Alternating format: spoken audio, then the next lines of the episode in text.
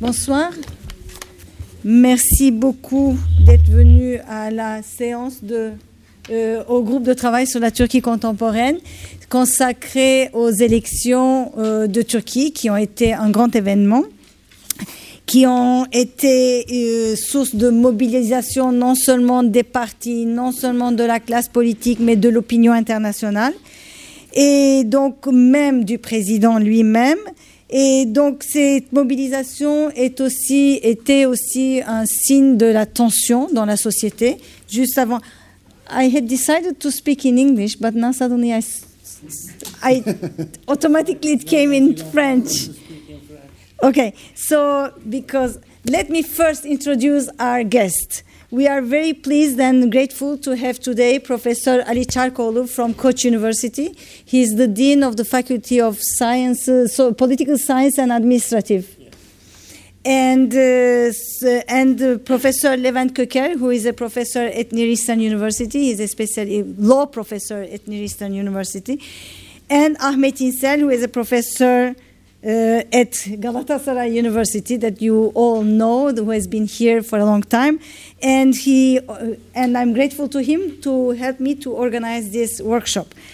And um, so we are going to talk about the elections in Turkey. Two speakers will be speaking in English. And as I was saying, that uh, these elections were a big, the result of a big mobilization, not only of the president, which constitutionally the meaning will be expressed by Professor Köker, and of the parties, of course, but mainly of the civil society, which was very important. And this mobilization is a sign also of the tension in the society for a long time. And I would say, even since Gezi, you can contradict me or you can affirm or contest. But I think since then there has been a huge polarization in the society, and all fragments of identity were in front and at the fore, expressing itself, and which created also, it, which was used by the president and the parties as a source of tension. And uh, what was at stake with these elections? They will all tell us better than I can do. But one, uh, one aspect that was a huge of a huge importance for the president was the change of regime, to switch from a presi- uh, parliamentary regime into a presidential regime. So that's why maybe he got, not maybe, he got so much actively involved himself, that as will uh, tell us Professor Köker. And the stake for the society was much more the fear of an authoritarianism, since we have been talking about this term, authoritarian term in the Turkish uh, politics. And the third is the Kurdish representation, which the party was not a Kurdish party, but the representation of the Kurds in the parliament was an event. And the issue was that he, they should get more than 10% uh, of uh, the votes in the um, parliament. So now we had the elections on the 7th of June. We all know the results. They will give us all the details. And now the big issue, the big debate is coalitions since the AK Party didn't get the, uh, the number of seats to uh, lead the country by itself. So on this, I will give the floor to Professor Ali Çarkoğlu for his analysis. Thank you. Great, thank you very much. Uh, it's a pleasure to be here. I'm uh, thankful to to uh, to Riva uh, for the invitation and Ahmet for the organization and all. Um, this was a uh, yet another turning point in Turkish electoral history. I say yet because all elections it, it, uh, are turning points in Turkish history. Uh, but this one might yet be one of those. Uh, I'm not sure to what extent it, it marks a turning point, but um, it was surprising to see HDP perform as well as it did. It was equally surprising to see CHP not perform uh, almost uh, at all uh, in, on top of their performance in the previous election. Again, it was surprising to see the, the extent to which AKP uh, lost uh, electoral support. However, uh, we might be over exaggerating the, uh, the extent to which these uh, observations uh, mark a turning point in Turkish electoral dynamics. But I'll come to that perhaps uh, at a later stage. Um, I want to uh, go over one by one and answer the question as to what the significance of this election was for different parties. And let me start with uh, the Justice and Development Party or the, the AK Party or AKP. I sometimes forget to call them AK Party, um, and sometimes they take it uh, in the wrong, as a wrong message. Uh, but I simply am more used to call them AKP rather than AK Party. Um, First of all, I think this election showed that AKP is a quote unquote normal party, meaning if they don't perform, they lose votes. Um, uh, many times in the past, we've seen that they weren't performing uh, according to different experts, but uh, the people at large uh, rewarded them.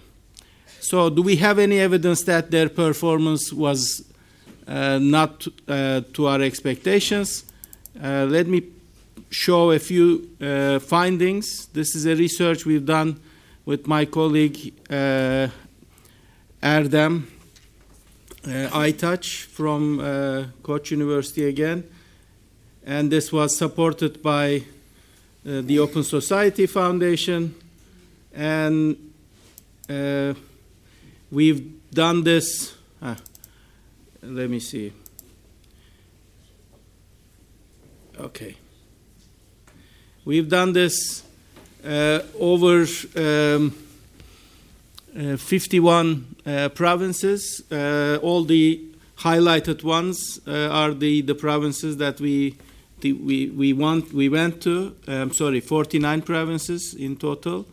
And the the field work was from 19th of March to 26th of April. So we left the, the heart of the campaign out of our uh, analysis because we exactly want to, uh, to measure the extent to which campaign affects certain uh, preferences, political knowledge, and performance evaluations.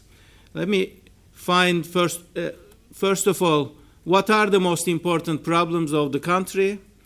Uh, economy is the most important issue. Uh, unemployment is seen as the most important problem. Inflation has declined.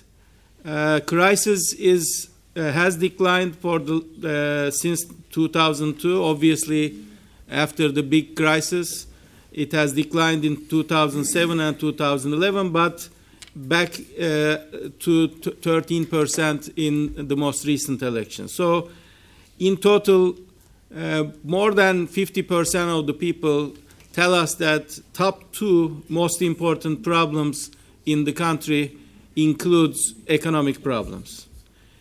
Um, Kurdish issue or terror or national security, depending on which side of the divide uh, you might be on, uh, is the number two most important issue.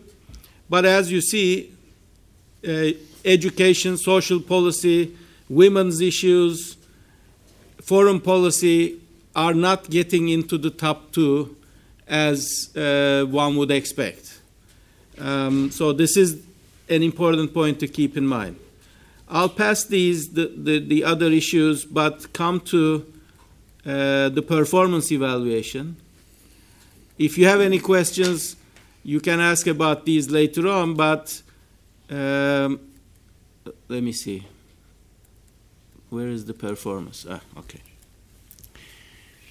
Now, uh, you can download this presentation from Open Society uh, Foundation's website. Um, it's available there in its full length. So we asked the same question uh, with differing uh, choices. Uh, we added different policy areas uh, along the way, but kept most of the uh, policy areas constant uh, throughout the the period of analysis, that is 2007 to 2015. And as you see here, the performance of the AKP uh, is getting worse and worse for most of the issues. Uh, the bars here represent the difference between those who see the performance as uh, satisfactory minus those who see uh, unsatisfactory. So if you are on the left hand side of the, uh, the graph, it means that net left evaluations are larger than uh, positive evaluations.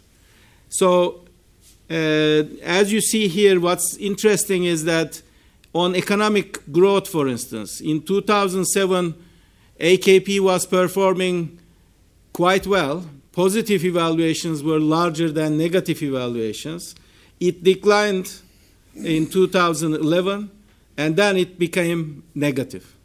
So negative evaluations were 18 percentage points larger than positive evaluations. All right? Uh, accession to the EU, again, positive to negative. Uh, fight against corruption, positive all the way to negative. Um, foreign policy issues were always negative. Uh, lowering the unemployment rate was also negative, but the negative evaluations over the positive evaluations are getting larger and larger. So 42 percentage points more on top of positive evaluations told us that fighting against lowering the unemployment rate was unacceptably uh, poor performance for AKP. Um, there were some issues uh, in which they were uh, AKP was performing uh, at acceptable levels, like urban transformation, health services, and curiously, perhaps not curiously, but resolution of the headscarf issue. It's the only issue wherein they had negative performance evaluations, then they got all the way to the positive side. But overall performance was such that AKP was suffering from uh, bad performance. All right. Um, most importantly, um, we have economic evaluations. Where are my economic evaluations? Sorry for being uh, disorganized here, but it's a long. Okay. So here is the most important finding of the pre election survey negative evaluations, economic evaluations, um, shown here from 2002 all the way to 2015. What we see here is that in 2002, obviously right after economic crisis, negative economic evaluations were in excess of 80%. It declined to in 2007. The, so it's not a surprise that AKP actually won 2007 decisively, you know, 45, 47%. Then in 2008, global economic crisis hits. In 2011, they were able to, AKP was able to lower the negative evaluations from 60% down to 33%. So a big success, again, in 2011. But then what happens? In 2012, 13, we are almost at the same level. Nothing much is changing. But after 2013, and we are at 24 percentage points of negative evaluations, we're constantly rising. And now, right before the elections, it actually is double the level uh, in 2013, from 24% negative all the way up to 48%. So the erosion of AKP's electoral support is not a surprise in that sense, because the, the most important uh, issue uh, package is about the economy, and they were performing really poorly on that. And in all other uh, specific policy areas, they were also doing poorly. Um, we also have a reason to believe that polarization is part of the re- reason why they keep on losing uh, electoral support. Uh, the arrogance uh, of the AKP leadership has pushed uh, the opposition uh, electoral bases to actually consider seriously to vote strategically. And unless that arrogance uh, really uh, created the atmosphere of resistance in the way the Gezi protesters were actually using the term, this strategic voting behavior, I think, would not have occurred. People seriously understood what was at stake and seriously were offended uh, by the uh, leadership uh, uh, rhetoric, and they paid the price for it. Um, another issue is perhaps to be discussed later on also concerns the double campaign. This campaign by the AKP was conducted not only by the prime minister but also by the president.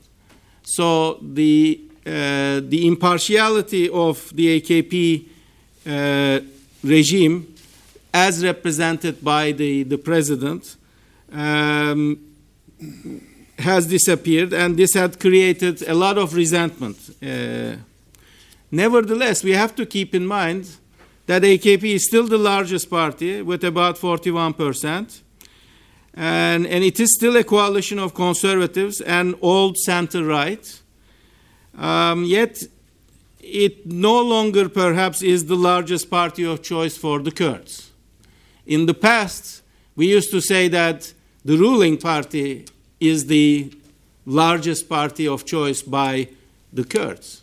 More than 50% of the Kurdish vote were actually cast for AKP. That we knew. But this time around, their vote has declined to about 20% in that region. So it's a big, big uh, loss on their part and a big change for the Turkish politics. The, the brotherhood of Fethullah Gulen and to what extent it was effective is also an interesting point to keep in mind. They basically ran, the Jemaat, in other words, ran different candidates, and I just checked uh, the most prominent candidates and the vote that they received. They basically got about 250,000 votes. Um, not trivial uh, in terms of, you know, uh, making the 10% uh, threshold, but it actually shows the extent to which uh, the Jamaat is able to mobilize electoral support behind different candidates. Um, I have to also underline that AKP still is able to mobilize masses, uh, approximately 20 million people, uh, on the basis of conservative ideology. Um, no liberal reform rhetoric is left in the campaign of AKP. And still, um, it is the most far right wing party of, uh, of Turkish party system. Please tell me how much time I have. You are halfway. Al- almost halfway. Okay, good. Because I don't want to lose my uh, train of thought afterwards. Okay, so how about the CHP? Uh, from the perspective of CHP, this election has been a great disillusionment, if you ask me. Um, they have to be asking themselves whether or not there is a limit to what they can do. And I think there is a limit. The limit is the ideology and the, the difficulty of changing the oldest party and rendering it more flexible, more welcoming of new trains of thought. Perhaps most um, appealing in this picture is about the ideological shift. And here we have uh, long term data uh, since 1990. Um, in 1990, everybody was, most not everybody, but 35% in Turkey chose the middle point or what they thought was the middle point. This is a scale from 1 to 10, the middle is between 5 and 6, but people perceive 5 to be the middle point. Um, so that 35% has consistently declined, and now we are at the red point, which is 14%. So, where are these people moving? From 35 to, let's say, 15, 20% of people has mostly shifted from the middle points to the right of the center. All right? And the right of center has risen from about 22 to 23 percent in 1990 to 43 first in 2002, then to 47, but then it has slowly receded. All right? And there, there is perhaps some uh, basis for optimism that left is might left might be on the rise in Turkey. Then 23, 24 percent is uh, the number we find in the most recent uh, survey, and that is the highest that we've ever found. And it's not a surprise that in this election, HDP got 13%, 25% for CHP. All of a sudden, the left has gotten the highest level of support since 1983.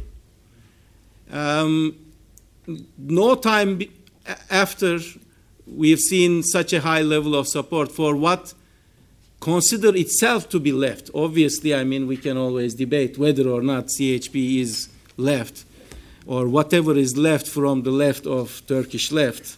This is a, uh, a an interesting line of argument that one could make, but um, uh, there is a limit to what CHP could do. Why? Because there are no significant support groups left in the left, and they are still getting 25%, while the HDP is getting uh, 13 from the far left, I would claim, and that would mean that CHP is able to get people from the center.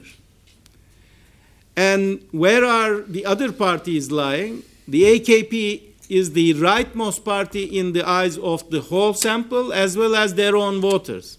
Their own voters actually see the placement of their party a bit more to the right of the overall average. So their argument that they are a center right wing party is completely unfounded. AKP is by far the most right wing party uh, within Turkish party system. In the eyes of their own voters, not in, in my own expert quote unquote judgment. I mean, nobody cares about expert judgments. This is the judgment of their own voters. They perceive themselves to be to the right of MHP. MHP actually consider itself to be on average 8.3, AKP consider itself to be on average 8.8. So even MHP cannot be, beat their right wing uh, orientation. And not surprisingly, uh, HDP is more to the left of CHP, and CHP is also to the uh, left of uh, both MHP and AKP. So, whatever left means, or whatever right means to uh, the voters at large, this is their evaluation. That's where I would uh, leave it at. Um, I, in my reading, CHP's new manifesto uh, does not provide a solid basis uh, for a, a modern left wing party. There is a return to poverty and emphasis on growth and you know, poverty alleviation, but there is no complementing emphasis on redistributive policies, for instance. Uh, no emphasis, not enough, I would say, emphasis on the environment, no emphasis on minority issues, um, not real emphasis on working class issues. Um, and perhaps the most important deficiency of uh, CHP uh, electorate is that they don't have um, a solid uh, partisan identification among their, uh, their voters. Therefore, uh, strategic voting eats into CHP, uh, CHP constituency. Okay, we also know, looking just at the geographic distribution of uh, votes, that CHP has almost no presence in the east and southeastern Anatolia. So they don't get any Kurdish vote.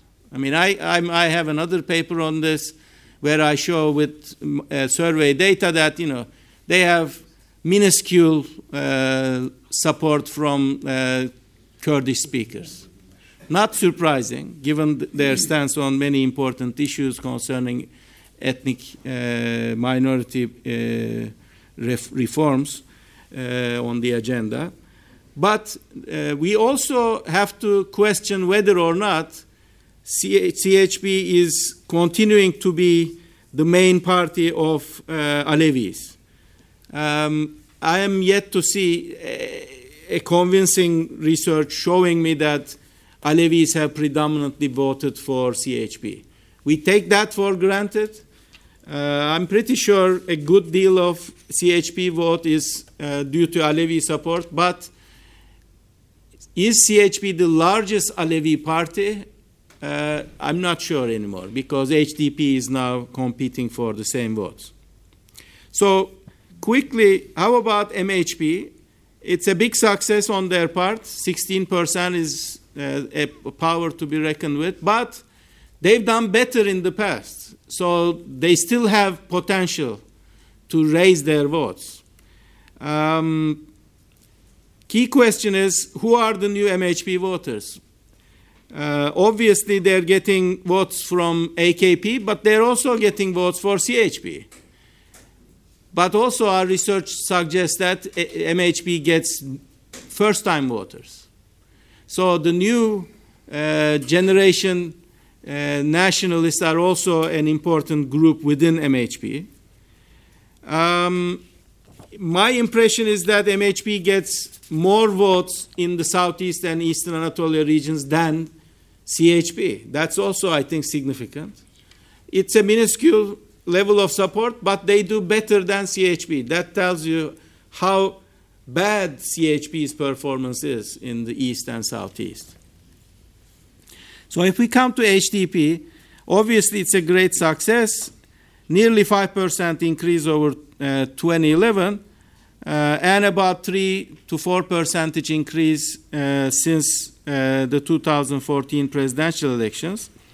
There is a big positive shift in the metropolitan areas, suggesting to us that HDP is on its way towards becoming the, the party of Turkey, as the rhetoric has coined the term. Um, the manifesto emphasis, I urge everyone to read on their own what, MH, uh, what uh, HDP has argued in their manifestos and compare it to what CHP has been arguing. And that actually is, is a clear show of who is a real left and who is not a real left. CHP is not a real left, it's just a a pretentious left party, I would say. The, here you see HDP making the most difficult arguments from the uh, sexual minority groups to uh, uh, all different sorts of minorities in Turkey, to environmental issues, to women's issues, and actually making these, not only making these arguments, but also standing behind these arguments. I don't want to sound like a, an HDP uh, propagandist here, but it's really important to, to read the two parties' manifestos and, and make the comparison. Very, very few people read HDP's manifesto and take it for granted that the only thing they talk about is the Kurdish issue. It is not. It, it is not. But they have a challenge uh, the, the first challenge is the urban rural divide. There is an urban rural divide within HDP. If you go to their meetings, you'll see that the differentiation is so big that it's, it's amazing that the party can actually keep Cihangir voters and Diyarbakir Sur uh, neighborhood voters. It's it's, it's, a, it's a big challenge. Um, the divide between Kurdish and Turkish uh, uh, ethnicities obviously uh, is a big challenge uh, for the party. Working class and middle class and business divide. My hunch is that the reason why we are now talking about the big coalition is pri- primarily because the big business and middle class don't know anything about HDP. They don't trust them. And now the big business is pushing the AKP and CHP because they are predictable. Uh, they can be quote unquote controlled. So that's the, the project of the big business now.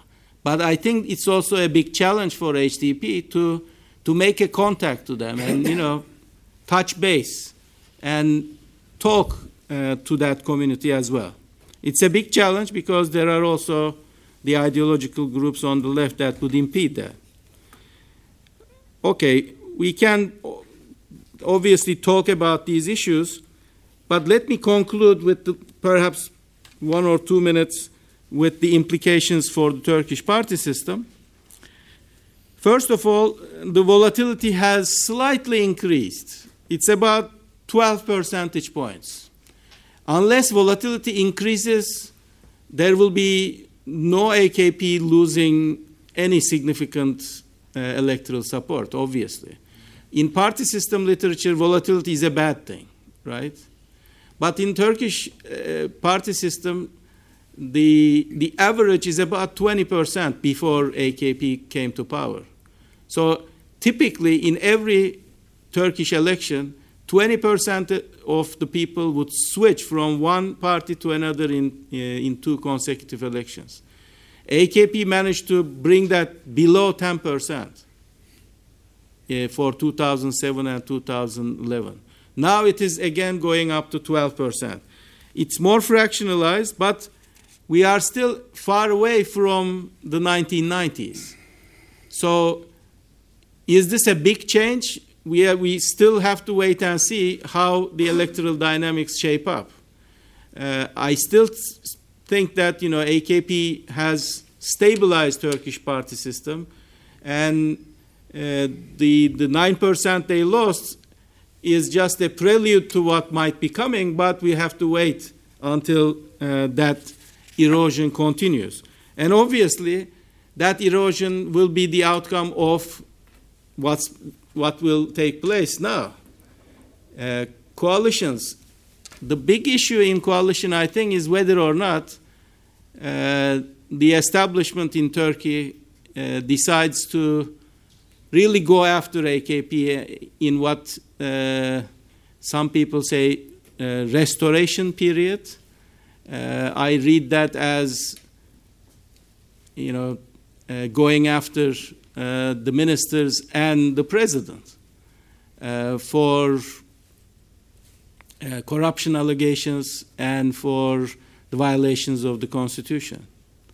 I'm, I'm pretty sure that will be covered in, in the next presentation, but uh, I, we, we will discuss in the Q&A section whether the big coalition is a possibility, but after my presentation, I call the AKP CHP coalition as the coalition of the losers. I mean, how could that be possible? The two parties that didn't gain anything or they that lost significantly forming a coalition. That would not sell well.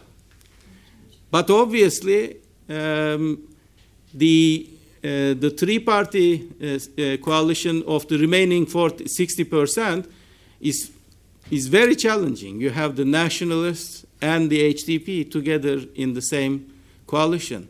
The only thing that would bind them, uh, I think, is a, a, project of going after the AKP heritage, and that can only bring um, more friction in Turkish politics. Um, so let me stop here.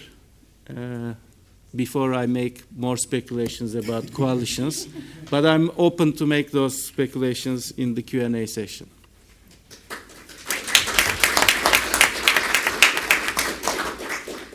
Thank you very much. I don't see any positive scenario here, but we'll see, maybe. okay, next speaker is Professor Köker, who will maybe and hopefully tell us all about the constitution, mm. the juridical aspect. Yeah, maybe. And all yours, whatever. uh, thank you, Riva, and thank you, Ahmet, for uh, having me here uh, in this wonderful city and in this wonderful conference. Uh, taking the risk of doing some injustice, uh, let me borrow the quotation from the late Eric Hobsbawm, uh, who said, uh, who entitled his, one of his latest works as "The Interesting Times," uh, quoting a Chinese proverb, I think. Uh, we always always live in interesting times in Turkey, and this is no exception. Uh, so these elections were actually very critical in many ways because uh, first there was what the political scientists would call a predominant single party system was in the making uh, beginning with 2002 elections uh, the AKP is on the way to become a predominant party system like the one we had in uh, Mexico, for example, uh, in the past, the Republican uh, Institutions Party, or the one we had in India. Uh, but the elections, the election results, put an end to this uh, predominant system, uh, the the formation of this predominant system, single party system with an authoritarian uh, tendency. Uh, so this is one uh, definite result of this election. the second important result of these elections is Erdogan's personal wish to set up an authoritarian personal presidential system, which he calls a Turkish style presidentialism or presidentialism a la Turca, uh, maybe. Uh, and this uh, proposition, this proposal, is also rejected in a very definite manner by the electorate because President Erdogan violated almost all norms that uh, stipulate the status of the president in Turkish constitution and uh, made a political campaign for AK Party and uh, his presidentialism proposal, and he lost. So uh, now he is the loser of this democratic game. Uh, and this makes things difficult for the formation of a coalition uh, government uh, in the future, but we'll see. I told you, these are interesting times. Uh, and third, uh, probably uh, another important conclusion that we can see in this uh, election is the democratic commitment of the Turkish electorate. Uh, this is this has been uh, to I mean you might find this a brave remark, but since the 1950s, uh, beginning with the 1950 elections in May, I think Turkish electorate have always voted for uh, a democratic choice, beginning with Democrat Party in 1950, uh, continuing with Justice Party, Adalet Partisi after 1960 coup d'etat, uh, continuing after 1980 uh, coup d'etat, uh, electing Özal's ANAP uh, instead of uh, the General's uh, Nationalist Democratic Party, and AKP for three times as a party that is that was then struggling against the uh, well-established bureaucratic guardianship regime, which with uh, a very uh, high control of the military over the democratic processes.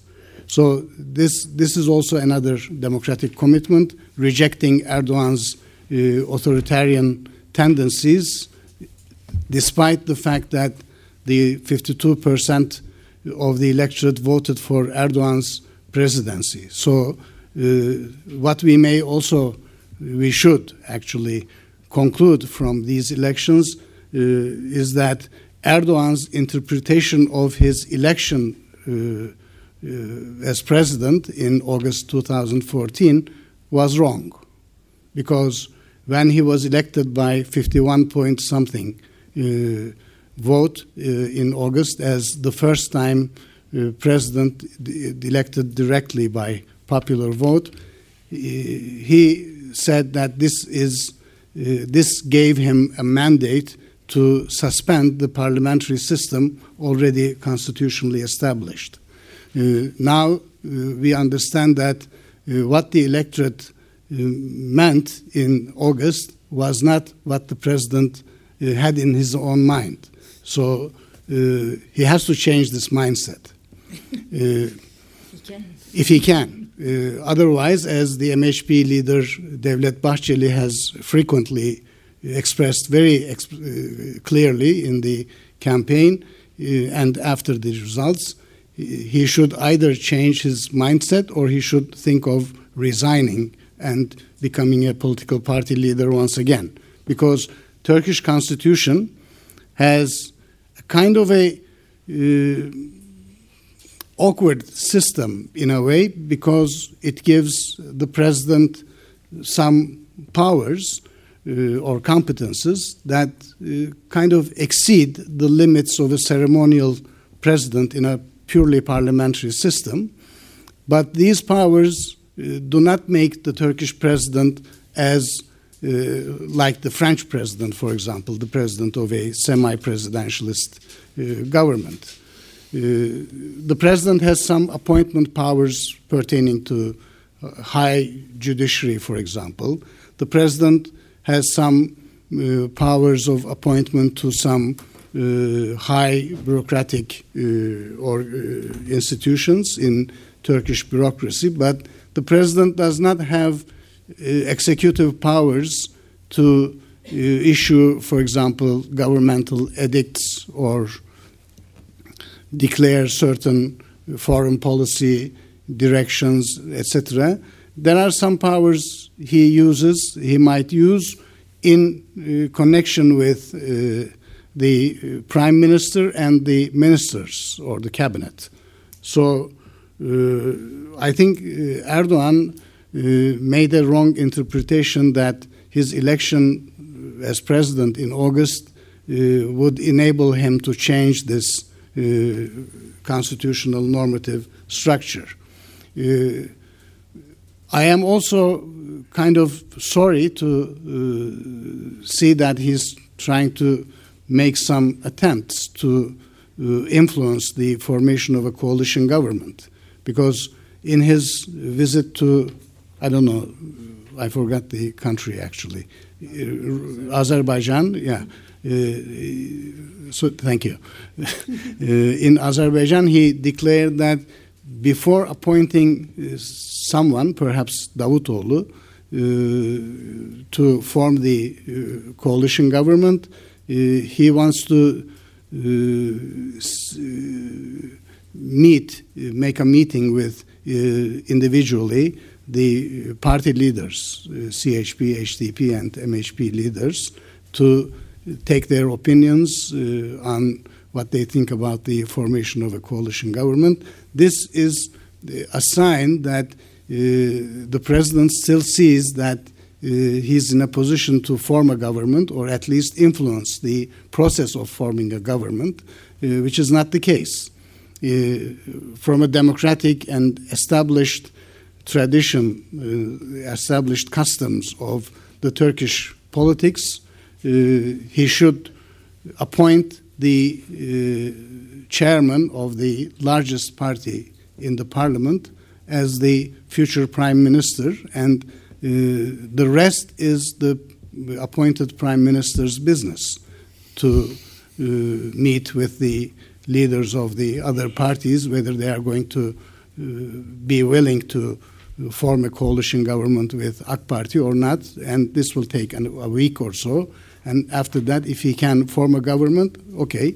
If he cannot form a government, then he will return the uh, appointment to the president. Then he will uh, appoint Kılıçdaroğlu, the chairman of the second largest party, and this process will go on till the formation or unformation of a or not formation of a uh, government. If the government, if nobody can establish a government uh, in 45 days, which would take, which would be able to take a vote of confidence from the Turkish parliament, then we are going to have uh, an early election. Uh, so this 45 days will start with the appointment of uh, a deputy from the Turkish parliament. That day will be the first day of the, this 45 day period. So this is one thing that we have the the issue of uh, the behavior of the current president. So uh, as Ali Çarkoğlu remarked, uh, uh the big coalition um, where we have, I mean, the Turkish business circles and maybe the establishment, if there's any establishment left in Turkey after uh, these years of uh, constitutional and legal uh, violations. Uh, they have in mind the German example. Uh, two large parties make a kind of national coalition, and uh, Ali said this, this is advocated because or promoted because uh, people think that this big coalition government might be a predictable one, uh, but I'm afraid any AK Party, any government with AK Party partnership will be unpredictable uh, because the president is unpredictable. and uh, he will uh, meddle into the affairs of the uh, government which, in which AK Party is part. So there is actually uh, a real necessity of uh, a constitutional and legal restoration. Uh, when I say restoration, I have in mind, I mean, people talk about restoration in many senses, uh, but what I have in mind when I say restoration is to restore Turkish uh, parliamentary governmental system uh, appropriately. Uh, restricting the powers of the president further.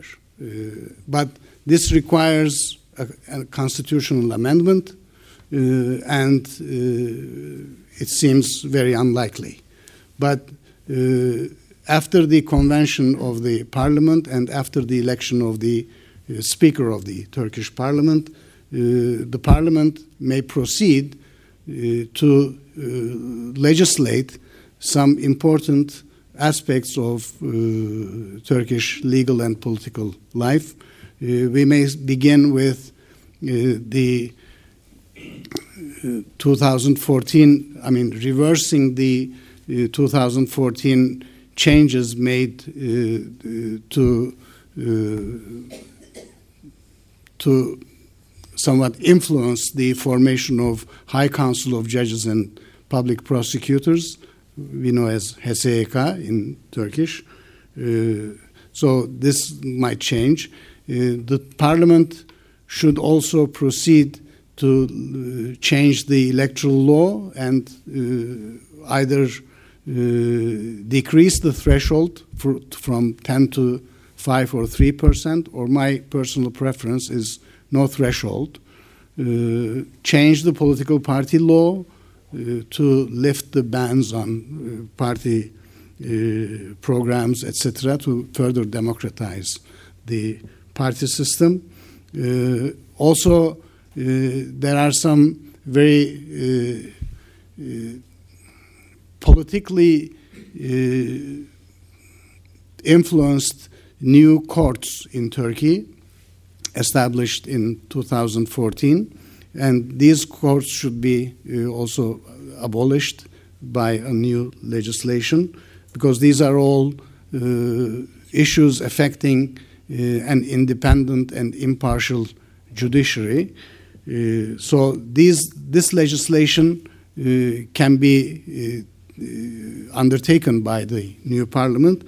Obviously, the parliament may need the presence of a government uh, for that procedural uh, thing, but that is another issue. So, uh, restoration uh, in this sense is required, and CHP and HDP and MHP are the only political parties that are able to uh, proceed with this uh, kind of restoration. However, the difficulty is that any kind of political uh, movement which would involve HDP is rejected uh, by MHP. So, this is a difficulty that should be overcome. And here we come at this point, at this juncture, I think we have to we, we come to a point where we should recognize the Kurds' emphasis on the quality of uh, Turkish democracy. Because uh, whatever democratic consequences of this election we have, we owe it to the Kurds. Uh, th- that's for sure. I mean, when we take the figures, for example, AKP got some 50% uh, vote in 2011. Uh, now it's 41. So AKP lost 9%. Roughly speaking, I'm not uh, good as uh, as good as uh, Ali in analyzing these remarks because actually I'm not a quantitative guy uh, to this do this type of meticulous research, but nine uh, percent AKP lost, and 3.5% MHP uh, has risen its voter base. So this means that uh, MHP garnered some votes from AKP electoral base, uh, 13.5 to 17, maybe, roughly. So 5.5 percent uh, goes to HDP from AKP, and uh, having the regional uh, disturb, uh, distribution of these uh, votes, Uh, we know that the Kurdish dominated uh, provinces of Turkey have, uh, I mean, the Kurdish electorate voted more for HDP this time than for AKP. So uh, AKP, HDP's earlier vote was 6.5 so 6.5 plus 5.5 is about 12. So they got 13.1 something. So 1.1 probably came from uh, uh, potential CHP supporters or so. But uh, these numbers can be uh, debated uh, whether I'm right or wrong. But that's one thing is for sure and it is that if the Kurds did not vote for HDP, then uh, we would have an authoritarian single party regime with a full competence of change the constitution with some 335 seats in parliament to amend the constitution in an authoritarian presidential manner uh, in which Erdogan would be very happy and he would be singing the uh, chanson of uh, the national will again, but now they partly blame the national will this time. So this is very important recognition of the Kurds' commitment to uh, democratic and peaceful process in Turkey, but we shall not forget uh, on the other hand, that Kurds still want their public and political recognition. So the Kurds, especially, they rejected Erdogan's recent remark that there is no Kurdish issue anymore. We have Kurdish language broadcast on state television. We have lifted certain uh, bans on Kurdish language rights, etc. But this doesn't mean that the Kurdish question, uh, question is resolved. Kurdish question involves further linguistic rights, including education in the mother tongue, and more importantly, democratic autonomy, not only for the Kurdish provinces, but also for all provinces in Turkey, and uh, enabling a decentralized democratization in the country, which would end the all powerful stance of the center in Ankara, so that the politics will not become, will cease to become, be uh, a win or lose uh, or winner takes all game.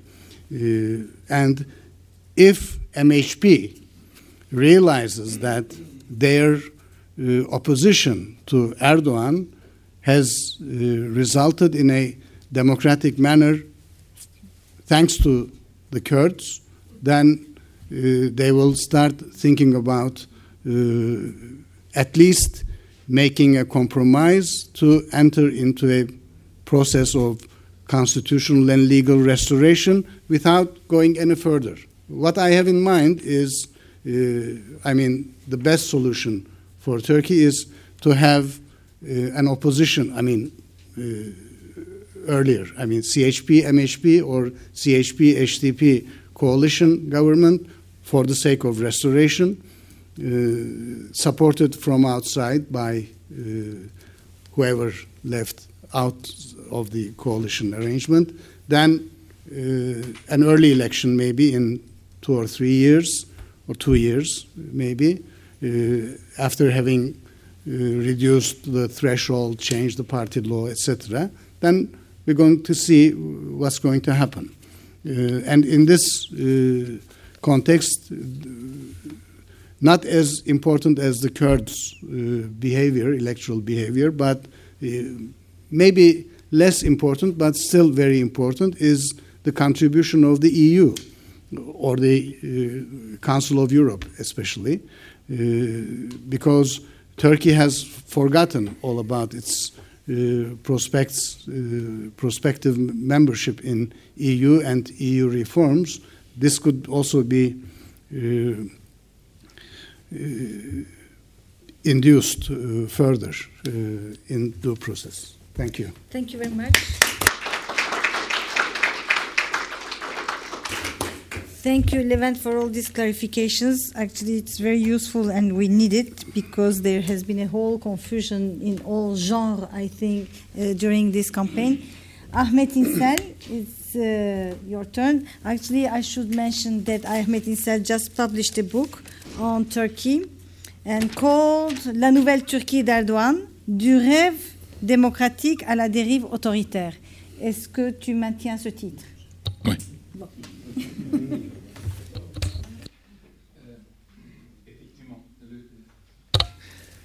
Euh, merci d'abord pour euh, les deux euh, amis qui m'ont précédé pour faire ces éclairages. Ça me facilite euh, de parler plus impressionniste, d'une manière plus impressionniste euh, aujourd'hui.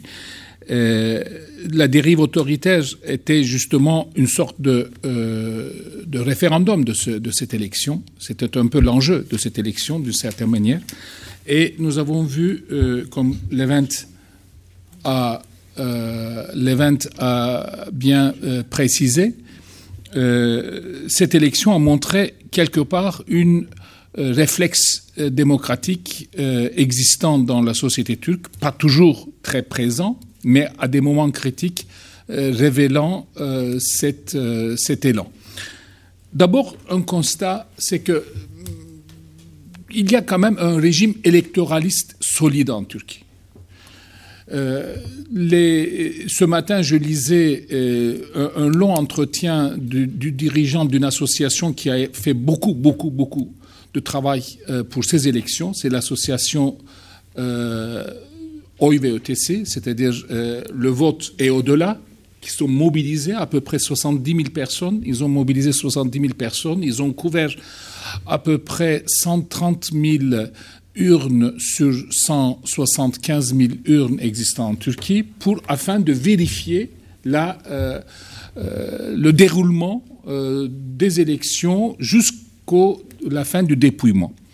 Et euh, ces élections qui étaient peut-être les plus tendues des élections depuis euh, pas mal d'années en Turquie, dans lesquelles il y avait beaucoup de soupçons de manipulation possible du gouvernement AKP, euh, semblent être, selon les dires des dirigeants de cette de cette association et aussi euh, les, observateurs de l'OSCE euh, parmi les élections les plus euh, les moins controversées. Au jour d'aujourd'hui, il y a trois circonscriptions pour lesquelles le Conseil supérieur des élections n'a pas encore décidé donner son aval définitif.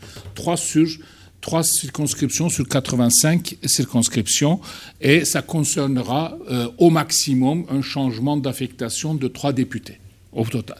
Donc là, voilà. Il n'y a pas de grand euh, débat euh, pour la première fois par rapport aux élections de 2014 par exemple, ou même aux élections de 2002, quand AKP était élu, euh, avec 34% des voix, avait obtenu 65% des sièges. Je me rappelle que pendant un mois, un mois et demi, il y a eu des très longs débats sur le déroulement des élections. Donc il y a une solidité électorale euh, le système électoral est relativement solide et l'encadrement citoyen le rend crédible. Et ça, c'est un gain, je pense, extrêmement important qu'il faudrait euh, consolider, garder euh, dans la Turquie des futures élections. Ce qui donne en même temps à AKP et à Tayyip Erdogan, ce qui a donné jusqu'à aujourd'hui à AKP et à Tayyip Erdogan sa force et aujourd'hui sa faiblesse puisque c'est sur cette base que Tayyip Erdogan se réclamait de la volonté nationale, et sur cette base qu'aujourd'hui Tayyip Erdogan ne peut plus se prévaloir de la volonté nationale. Euh, Tayyip Erdogan se réclamait de la volonté nationale en disant la majorité, euh, les citoyens nous ont donné la majorité parlementaire, c'est l'expression de la volonté nationale. Aujourd'hui, la majorité euh, parlementaire n'est pas donnée. D'ailleurs, il faut reconnaître une chose, c'est qu'après les élections, aussi bien Tayyip Erdogan, pour la première fois depuis qu'il est président de la République, il a fait un, euh, discours écrit et non pas oral très sobre, euh, digne d'un président de la République normal, euh, ou dans lequel il disait, unique chose qu'il disait, c'était justement l'expression de la volonté nationale, on devrait respecter, etc. Donc, de ce point de vue-là, je pense que ces élections ont été un moment important, une sorte de seuil de maturation euh, d'une démocratie après turbulence en Turquie et nous sommes rentrés dans une autre période de turbulence. Il ne faut pas se cacher. Ces élections ont peut-être fermé la turbulence euh, autoritaire, dérive autoritaire, la turbulence vers un régime présidentiel tiré par un, euh, quelqu'un totalement pris, par son hubris.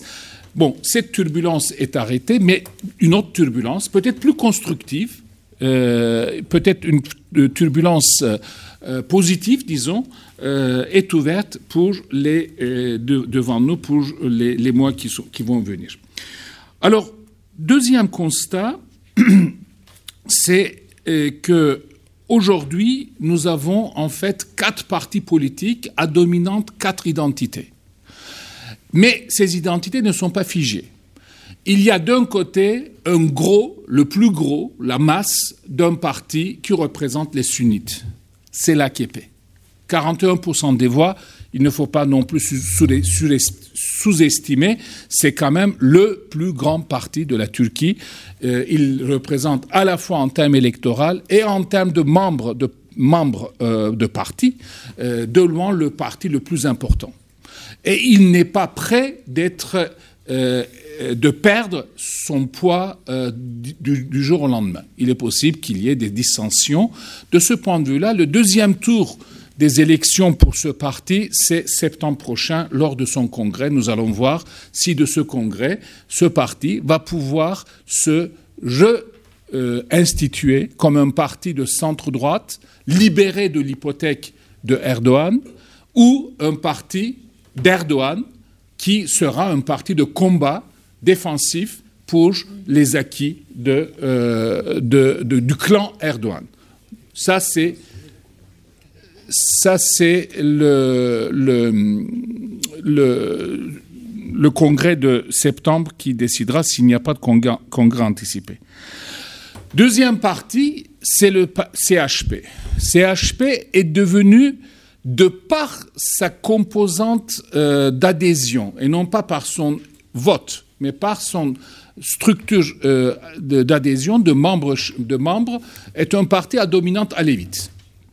C'est un parti où, euh, qui, a pratiqué, qui a pratiqué pour la première fois le système de désignation par les membres des candidats. Et là, nous avons vu des votes dans chaque circonscription à peu près, des blocs de vote à Lévis, mettre en place des candidats à connotation à Lévis en première place.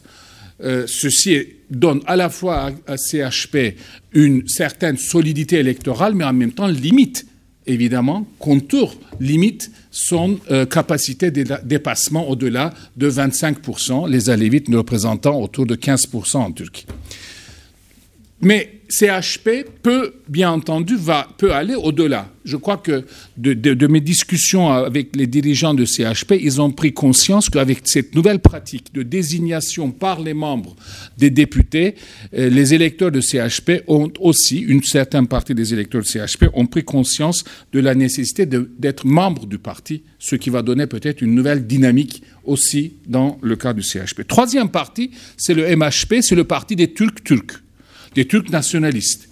Euh, dans ces partis turcs-turcs, qui sont à la fois musulmans, qui peuvent être euh, à dominante euh, sunnite, parfois des, des alévis de Tahtaji, Yörük, etc., sont aussi soutiens de ce parti. C'est le parti de la d'Anatolie centrale.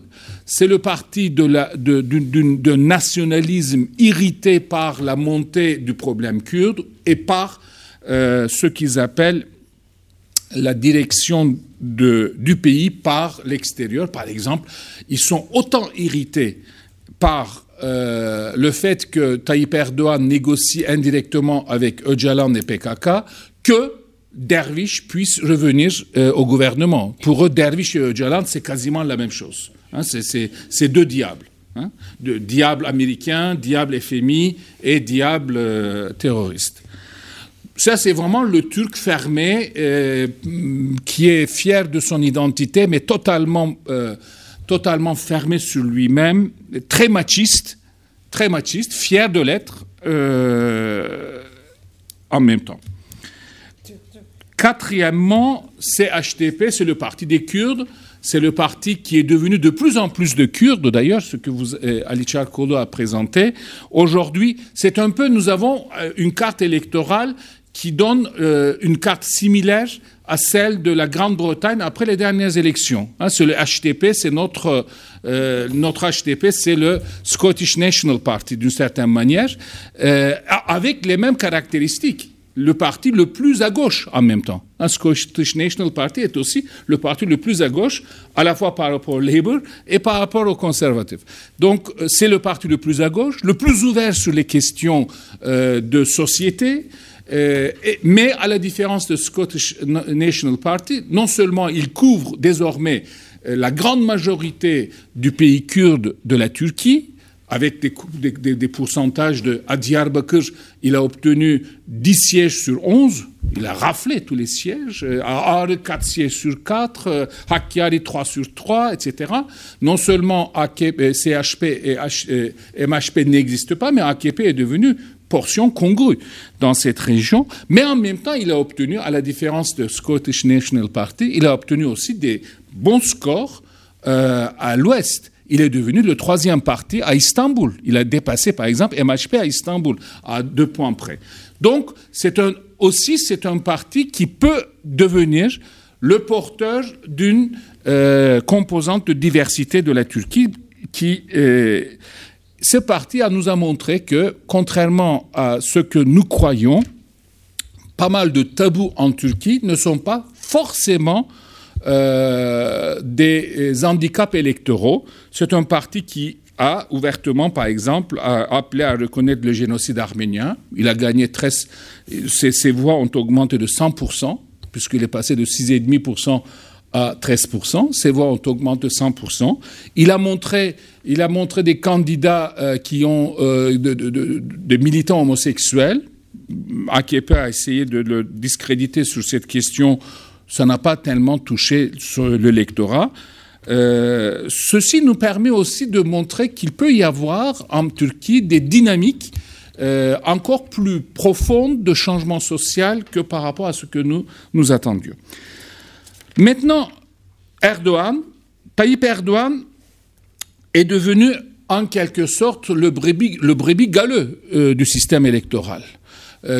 puisque aujourd'hui, si nous entrons dans une turbulence, si nous ne savons pas quelle coalition peut sortir euh, de cette composition.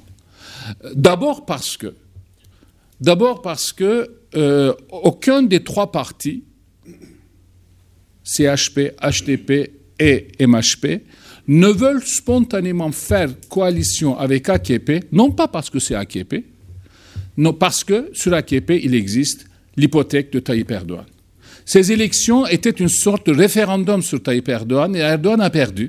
Et à cause de ça, aujourd'hui, nous sommes dans une turbulence qui, normalement, on devrait très facilement, très très facilement constituer un gouvernement de droite avec AKP et la droite nationaliste MHP. C'est le gouvernement le plus naturel. Hein, c'est la coalition la plus naturelle du point de vue de la base électorale. Mais la réaction de MHP est de considérer que dans cette coalition, tant que AKP ne s'est pas libéré de son hypothèque Erdogan, euh, on coule avec. C'est ce que vous avez appelé on monte dans un bateau de perdants. Erdogan, très intéressant, qui apparaissait comme le gagnant permanent et celui dans lequel il faut être dans son bateau pour pouvoir gagner, à ces élections, subitement, il, est devenu le perdant le plus grand, duquel tout le monde veut s'éloigner euh, pour ne pas euh, euh, perdre avec. Alors cela ne veut pas dire qu'Erdogan a perdu toute capacité de jeu. Si, il a, il a des capacités de jeu. Je pense que pour le moment, il a un profil bas. Il va essayer de pousser aux élections anticipées. Pour la première fois aujourd'hui, il a prononcé le terme avec très, très grande subtilité. Il a dit, si on fait des élections après avoir essayé euh, deux fois euh, le gouvernement par Davutoglu et euh, le président de CHP, on sera obligé de faire des élections, mais on ne devrait pas appeler ces élections anticipées, il faudrait, on devrait les appeler répétition des élections. Hein. Répétition, c'est-à-dire maintenant il faut voter juste. Hein. vous, avez, vous êtes amusé, donc vous avez joué. Maintenant, il faut revenir euh, sur le droit chemin. Mais est-ce que ça va marcher? Est-ce que c'est euh, les électeurs vont suivre quelqu'un qui a trébuché sensiblement? Je ne suis pas sûr. Entre-temps, entre-temps, dans cette turbulence constructive, effectivement, euh, l'event euh, a donné quelques indications on,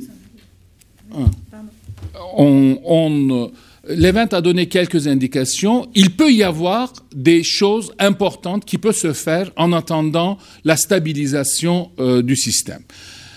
Nous sommes revenus quelque chose à un système que nous avions oublié depuis 13 ans. Nous sommes revenus, alors que nous sommes partis pour un régime présidentiel, hyper présidentiel, nous nous retrouverons au jour d'aujourd'hui dans un régime hyper parlementaire. Euh, il n'y a aucun parti politique qui a la majorité.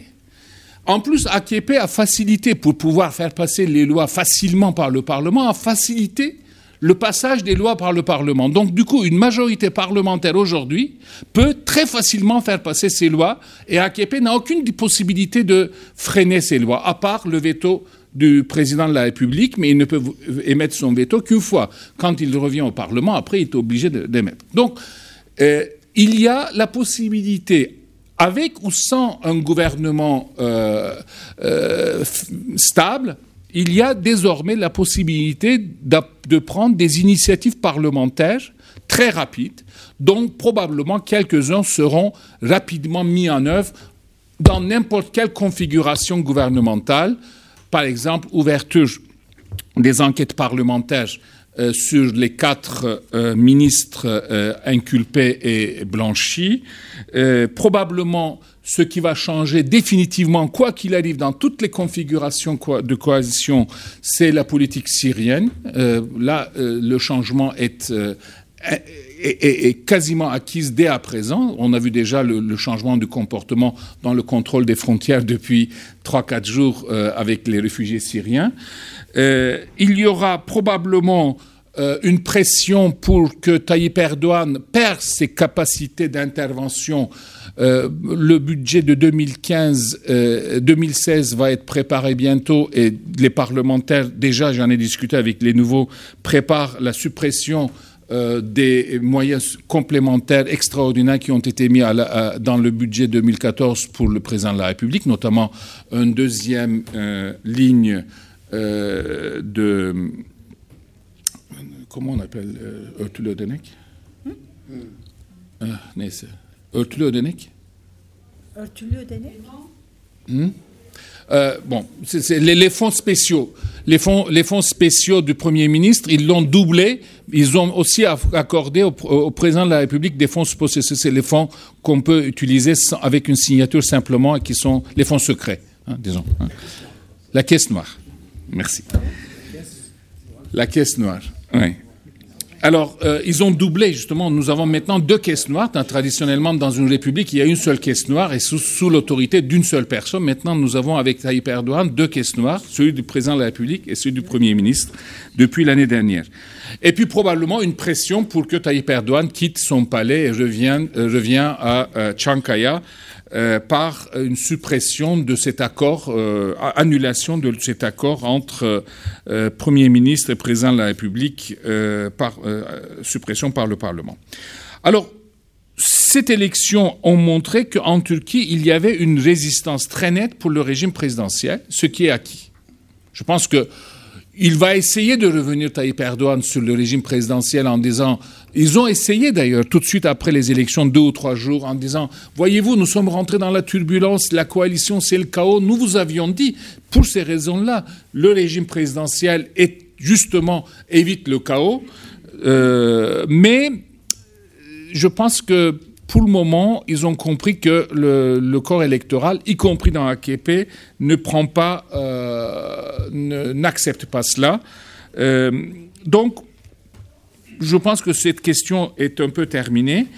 Enfin, pour terminer, je dirais, il faut que, euh, je pense que nous sommes, avec AKP, 13 années de pouvoir d'AKP, peut-être qu'il va y avoir encore un pouvoir AKP coalition euh, dans, les, dans les mois et les années à venir, évidemment, nous avons un peu fermé un chapitre, une sorte de, euh, de, restauration euh, islamo-conservateur.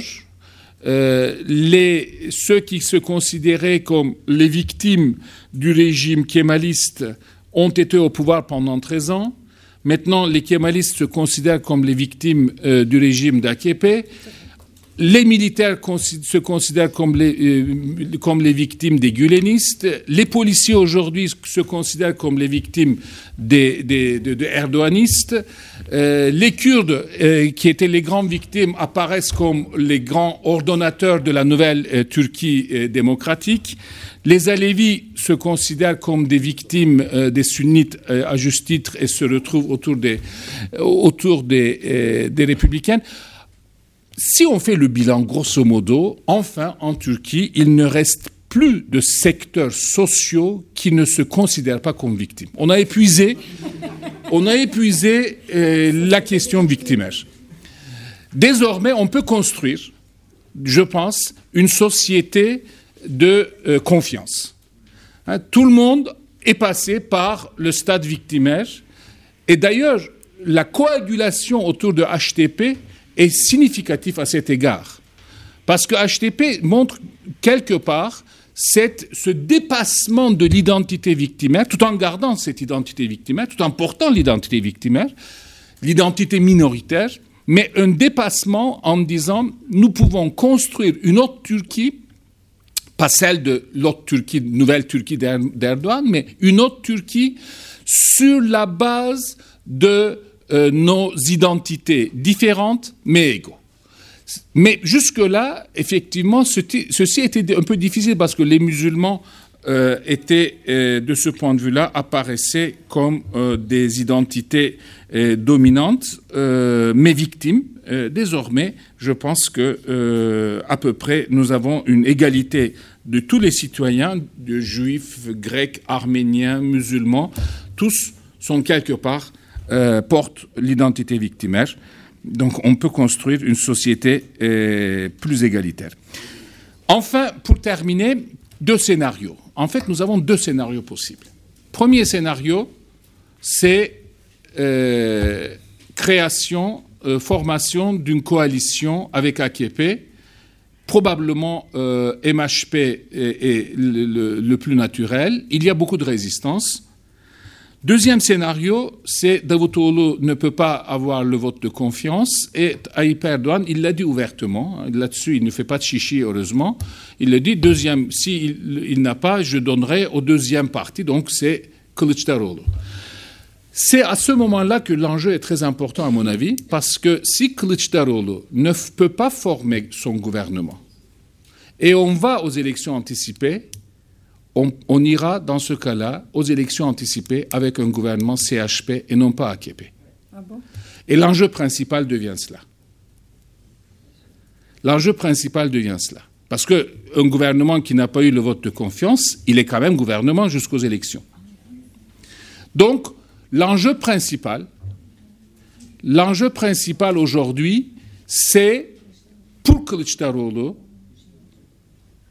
d'avoir la charge de former le gouvernement après l'échec de Davutoglu et éventuellement il n'a pas euh, la confiance et dans ce cas-là le Parlement décide de la date des élections. Le Parlement peut décider de la date des élections pour mars 2016. Normalement, c'est trois mois si le Parlement ne décide pas. Mais si le Parlement décide, là, il y a pas, la loi nous autorise de décider dans trois mois ou dans six mois. Et l'argument, c'est en hiver, en janvier, en, décembre, on ne peut pas organiser des élections. Pourquoi ce temps?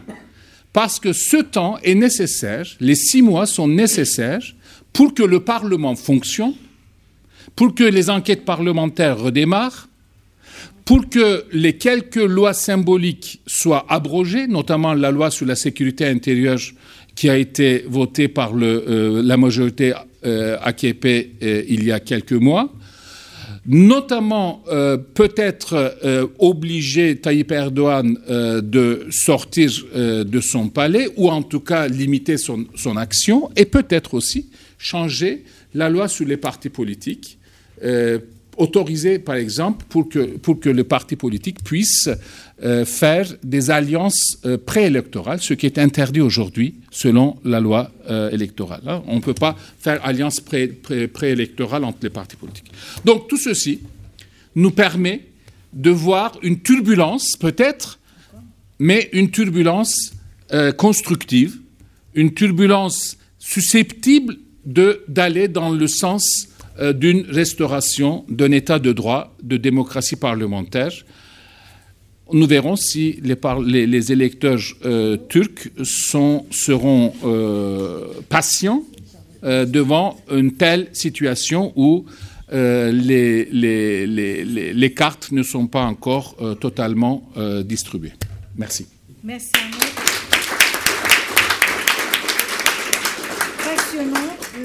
je vais donner la parole tout de suite à la salle, mais j'aimerais, euh, merci, j'aimerais quand même que peut-être Bayram Balji, qui était dans la région, qui a fait du terrain, tu, peux, tu veux ajouter quelque chose très brièvement ou tu veux passer? Petite remarque en fait, il se trouve que j'étais en Géorgie, j'étais en Géorgie, je suis repassé par le sud, je suis passé par le fief de Erdogan, par Lisa et Trabzon, et même là j'ai trouvé des gens qui étaient contents de la défaite D'AKP Oui.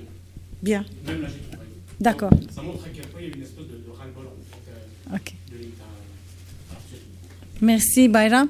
Alors, the time for Q&A. as Ali Charkoğlu mentioned. Marc. Et puis, ah, yaşa. Çok sağ ol. Çocuğun adını unuttum. Yeah, will, it be,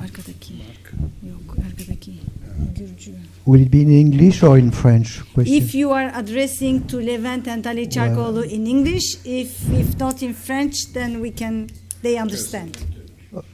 Ok, I, I would just say, euh, je dirais simplement que cet après-midi, euh, Devlet Bachelli a refusé l'invitation à, à visiter le président. Je ne sais pas si ça avait été enregistré. Donc, Au il s'inscrit bien dans la, au palais. Donc, il s'inscrit bien euh, dans ce que disait euh, Levan Bay. C'est la règle constitutionnelle. C'est chaque parti qui est appelé. Euh, voilà. La, la- la question importante, c'est je voyais les journaux d'hier qui titraient Est-ce que la chasse aux, aux mandats et aux députés est ouverte et on cherche à acheter des députés? Ah il oui, suffit, ça aussi. Il suffit de 30 ou 40 députés pour que l'AKP euh, obtienne la majorité. Est-ce que ça, c'est possible, notamment du côté du HDP, par exemple, parce que l'AKP est richissime et peut donc peut-être acheter la quarantaine de voix euh, qu'il faut. Et puis alors, dernière question, j'abuse, qui serait à Ahmed, lorsqu'il dit euh, la, la fonction de présenter un gouvernement euh, avec un vote de confiance s'arrêterait au GEP, et pourquoi ça n'irait pas au MHP et HDP Ah, il n'y a que deux. Merci Marc. Torniquet? J'ai vu, tu as levé la main, non? Tu as changé d'avis? Monsieur? Yes, my question is, uh, uh, is about uh, mm, fraud and malpractices. Uh, um, Professor Insel told that uh, uh, actually there were just few cases of of, of, of contestation of the results. However, um, my question is, so at the end, eventually we, we, we would have a, um, an election that was uh, was more or less free and fair, and if so, why? Why uh, AKP didn't try to, to do more fraud and malpractices? Were they sure already um, about their results, or they that or, or they suffered any kind of um, hinders or shortcomings in order not to uh, be able to do more fraud and malpractices? Une troisième question Ah, Hakan Thank you. Um, the question I have is slightly different. I just wondered what are the implications of these el- these elections and the scenarios you're talking about on the AKP, it's- uh, AKP itself as a party? Because, I mean, um, I think uh, Ali, you mentioned it's a sort of coalition of right wing groups, and it has been maintained with the presidential or the Erdogan's uh, personal sort of relations with nearly with each individual party member, and a certain sort of uh, um, resource allocation system in the party. And given the situation, they will not be able to maintain that. So, what would be the implications for the party itself? Thank you. Do we go for a second round or tu veux ajouter tout de suite là D'accord. Marc Simon Une, une question en français, mais pour les trois. Euh, sur la politique étrangère, parce que vous aviez parlé que déjà maintenant, je crois que c'est Hermet qui avait dit ça, la politique étrangère, notamment sur la question syrienne, est en train de changer.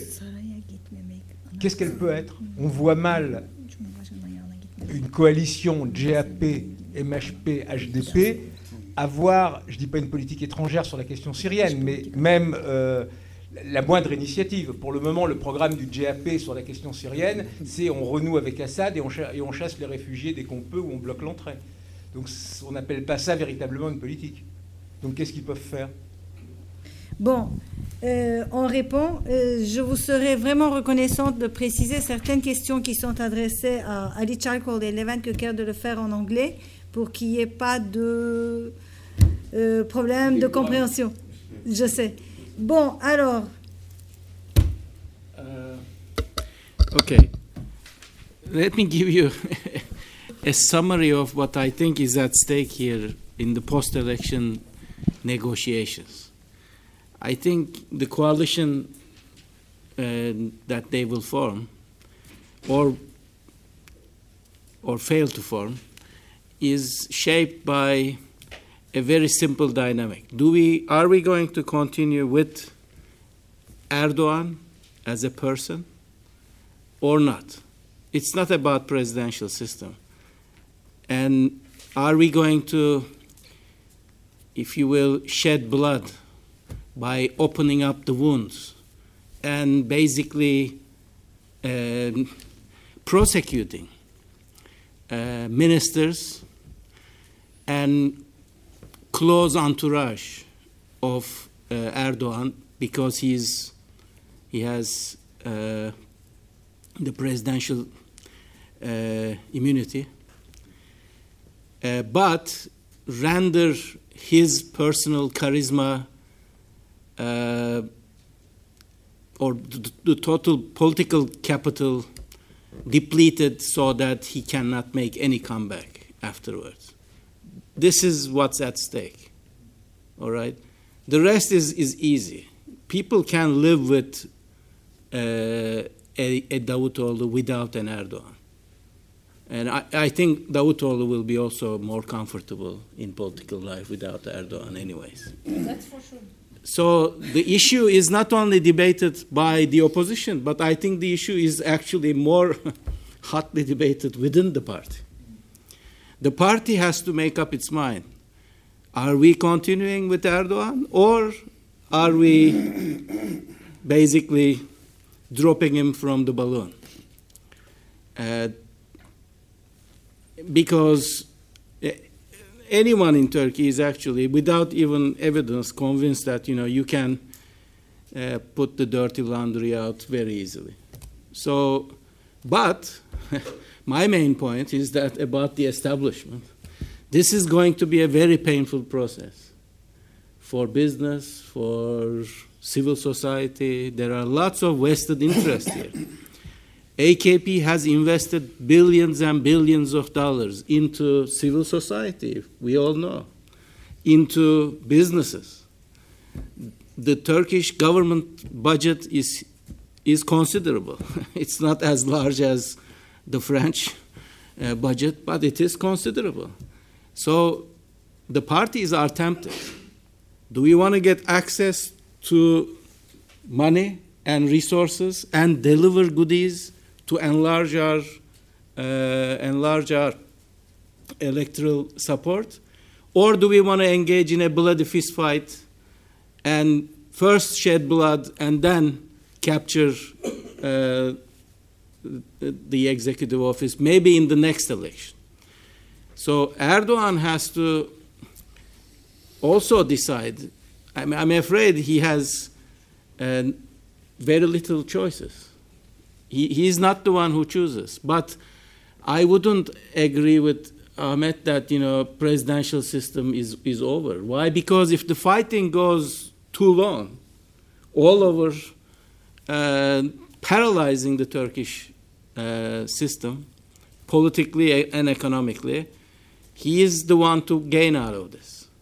He will come out, uh, play the uh, the De Gaulle uh, role, say, no, I'm the one to, to actually save you from this mess.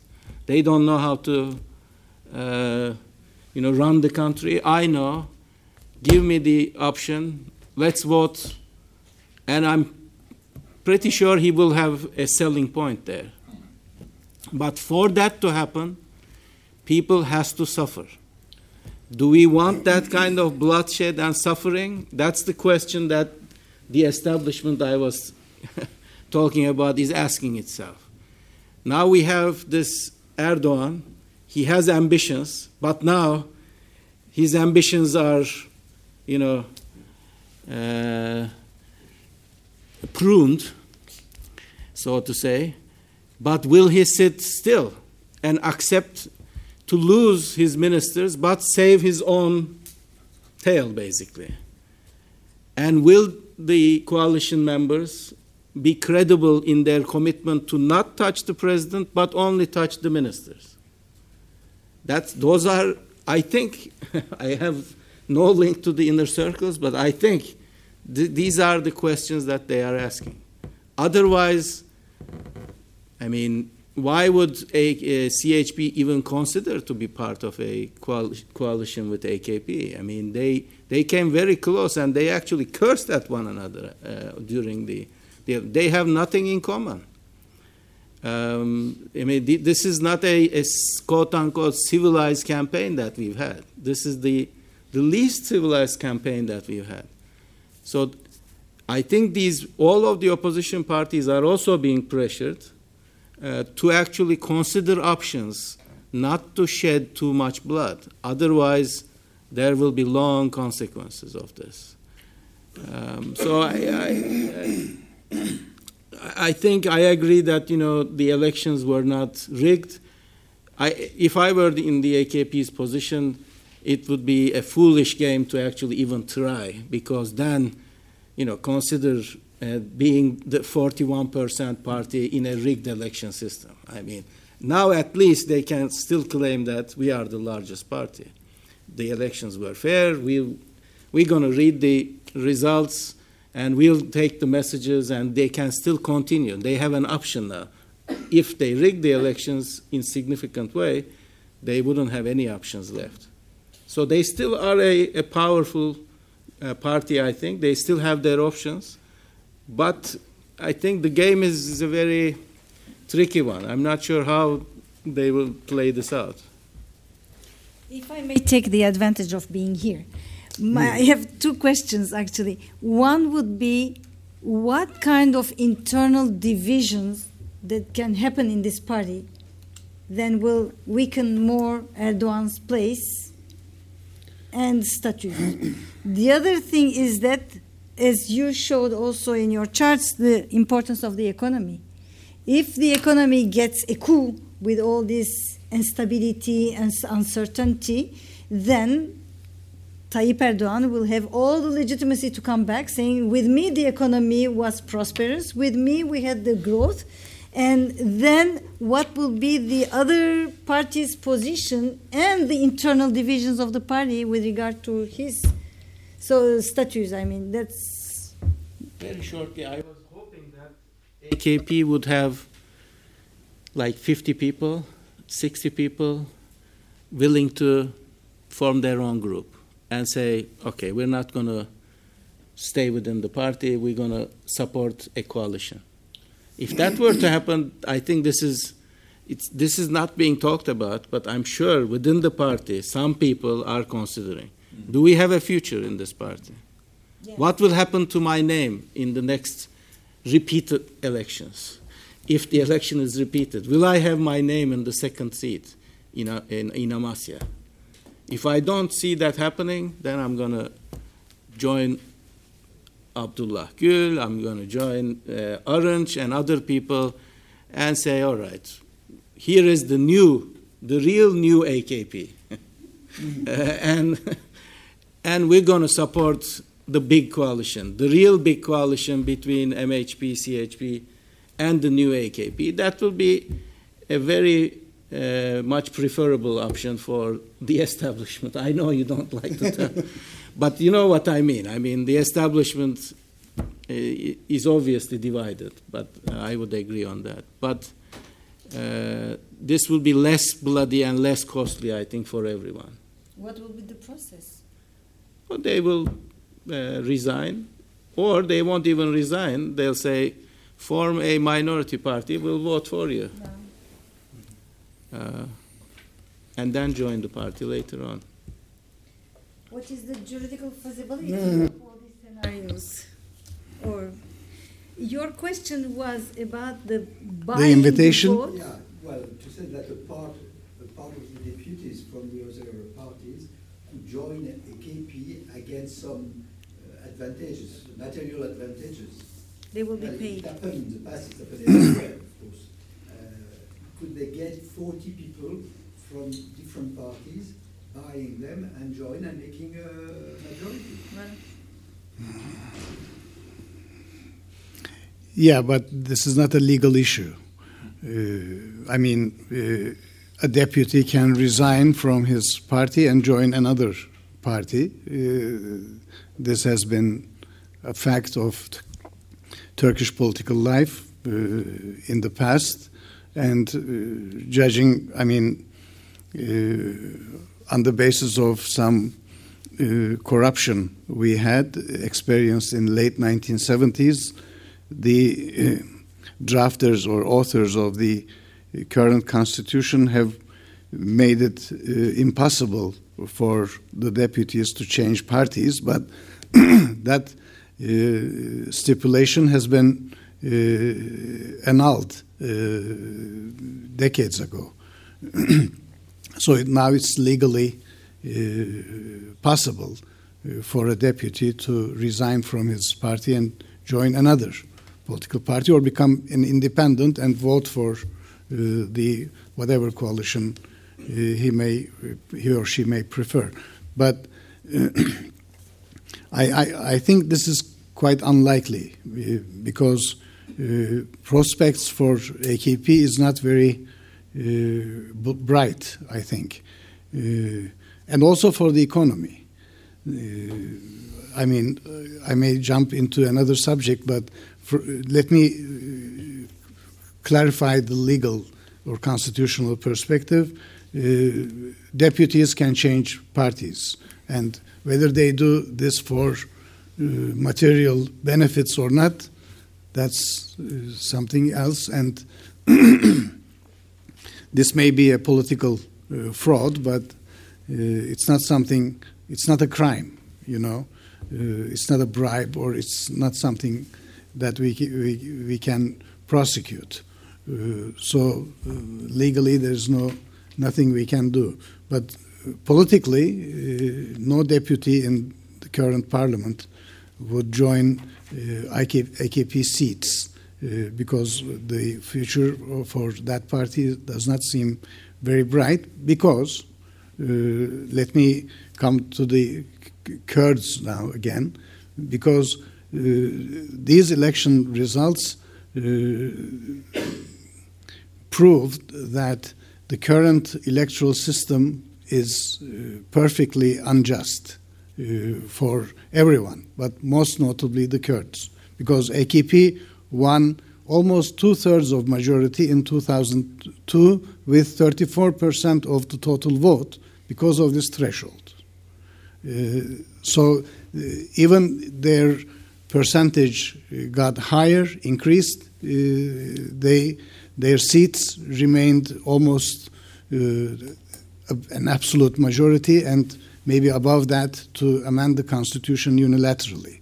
But uh, when the Kurds voted for HDP uh, and plus other uh, oppressed and marginalized groups in Turkey, uh, it is now seen that even with 40%, you cannot have an absolute majority. So, in a repeated election, maybe HDP will be uh, winner, uh, maybe going to get some 17 or 18 percent. Uh, then this will this will not be very good for the establishment. Uh, the establishment is in deep crisis. It is not electoral politics or it's not party politics. The heart of the matter is how Turkey is going to solve uh, issues stemming from non recognition of uh, ethnic, uh, gender, sexual orientation, class, etc., diversities in Turkish society. If Turkey is uh, going to become uh, a genuinely pluralist, democratic uh, country with rule of law, then there is a clear necessity or requirement to recognize these differences in public and political institutional framework of the state. This requires uh, the uh, this requires that the demands of the Kurds, the HDP especially, must be met.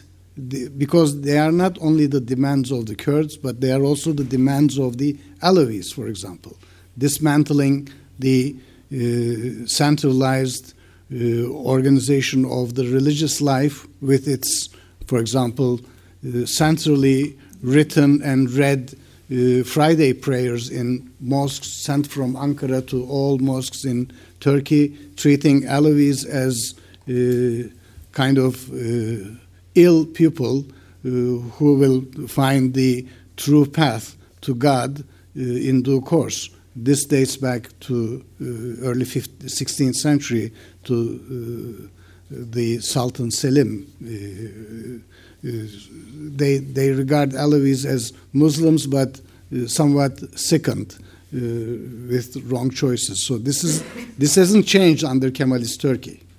Uh, so it's also a fact from a Sunnite uh, dominated Islamic political ideology, AKP basically. So meeting these demands for decentralization and recognition of plurality or pluralism in Turkish society is not only the Kurds' demand, demands, but they are demands of women, uh, uh, Alevis, LGBT, uh, the environmentalists, etc. And these groups have all gathered within the electoral basis of HDP this time, and this will become larger and larger in if the maybe the worst scenario might be that no government can be formed uh, and from a constitutional perspective, in 45 days, uh, we have to form a uh,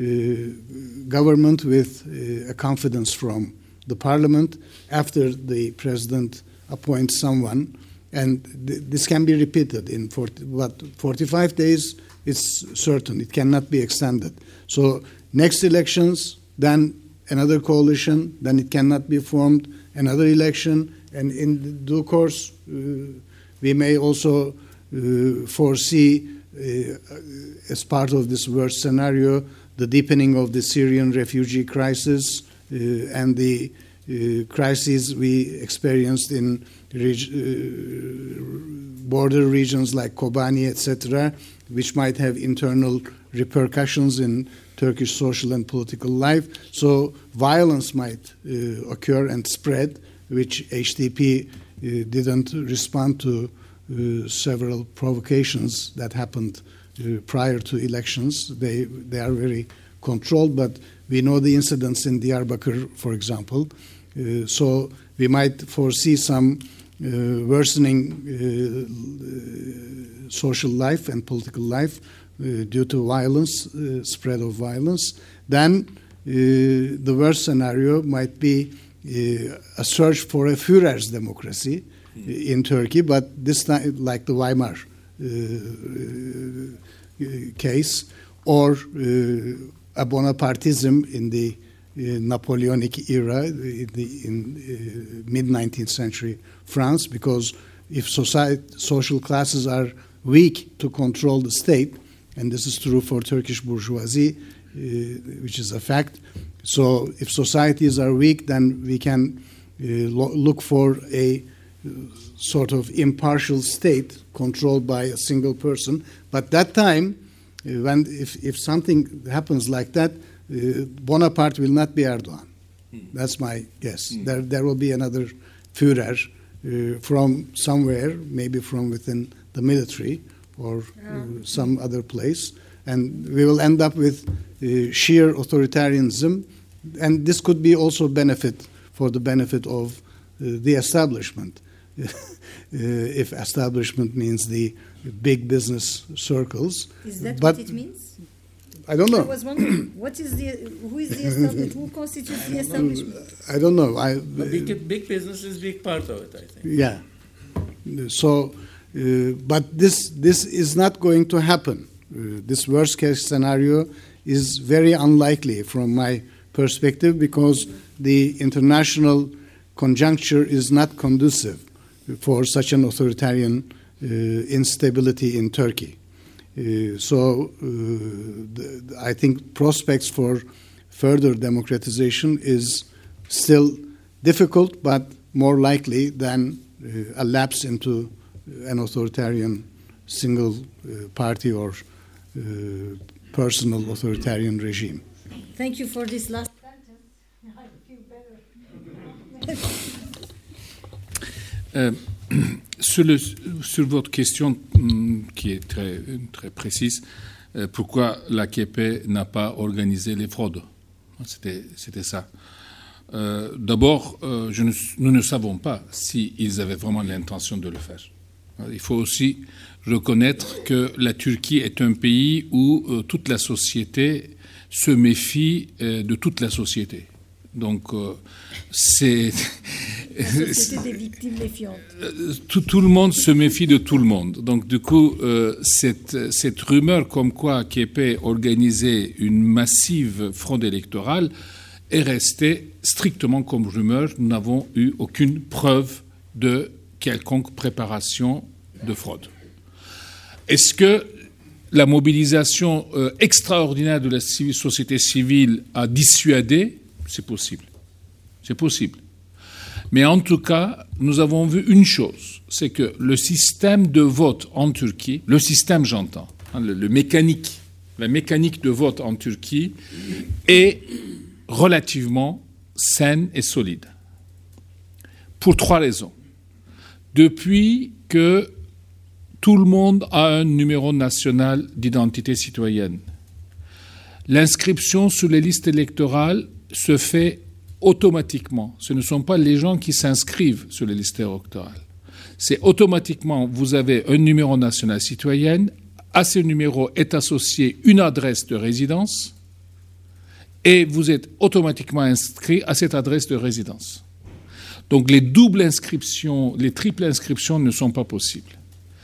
Deuxièmement, euh, le corps électoral en Turquie représente 99% de ceux qui ont plus de 18 ans. Parce que tout le monde est inscrit automatiquement. En France, c'est à 92. Parce qu'il y a des gens qui ne s'inscrivent pas, qui oublient. Qui...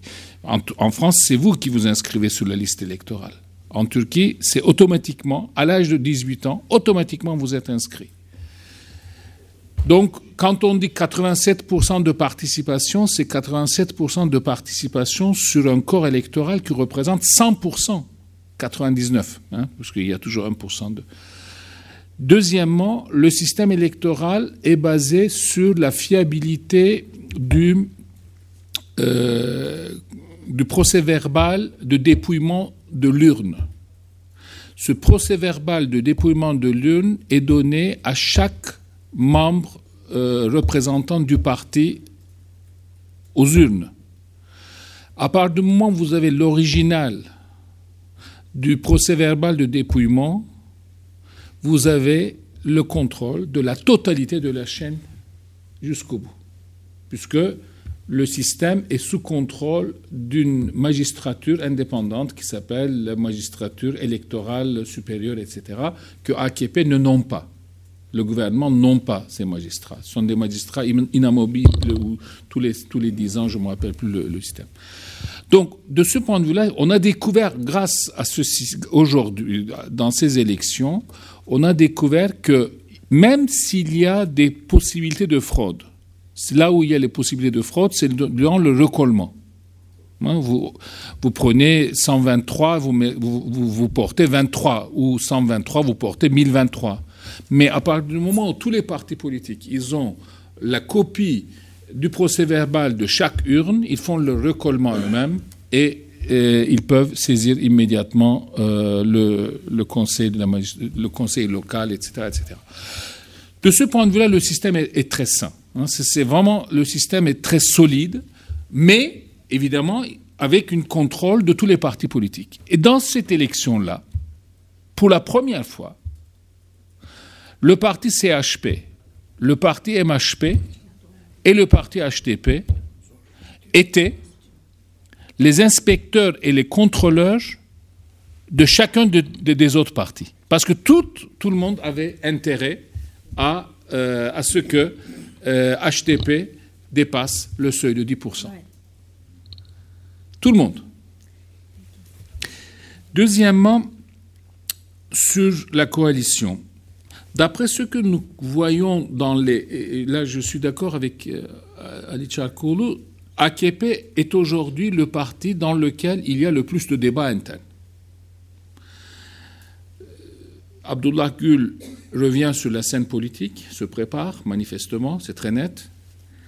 Euh, probablement Abdullah Gül va pousser à ce que, y compris une partie des députés d'AKP, votent l'ouverture des enquêtes parlementaires sur les quatre euh, députés, ex-députés, ex-ministres, pardon, ex-ministres.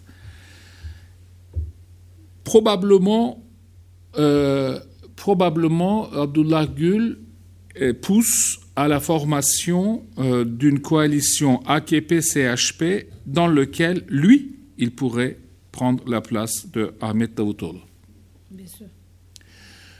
Ça, c'est l'AKP de l'ouest de la Turquie est plutôt favorable, l'ouest de la Turquie, les membres AKP de l'ouest de la Turquie sont favorables à une coalition AKP-CHP.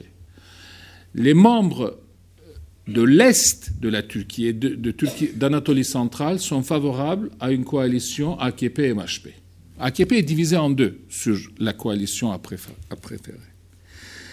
Il y a un facteur qui est difficile, Marc, euh, par rapport à ce que tu dis. D'abord, effectivement, AKP aujourd'hui n'est pas le parti montant, donc euh, vous ne pouvez pas euh, arriver au parti montant. Deuxièmement, qu'est-ce qu'ils vont gagner? Ils vont être du côté, ils sont députés. Ce qui marche, l'achat de députés est intéressant si vous pouvez leur proposer d'être ministre. Ce qu'ils avaient fait en 70, Edjivit avait fait ça, mais il avait besoin de 12. Et il avait acheté 12 députés de gouvernement parti et 12 étaient devenus ministres. Ou 13 ou 12, oui. Tous, parce que si, sinon, qu'est-ce que vous êtes, vous êtes député, de l'autre côté aussi, vous allez être député. Mais là, le, le chiffre est loin. Vous ne pouvez pas proposer à 20 euh, députés de devenir tous ministres. Hein? C'est ça l'intérêt, c'est de devenir ministre, sinon ils sont députés.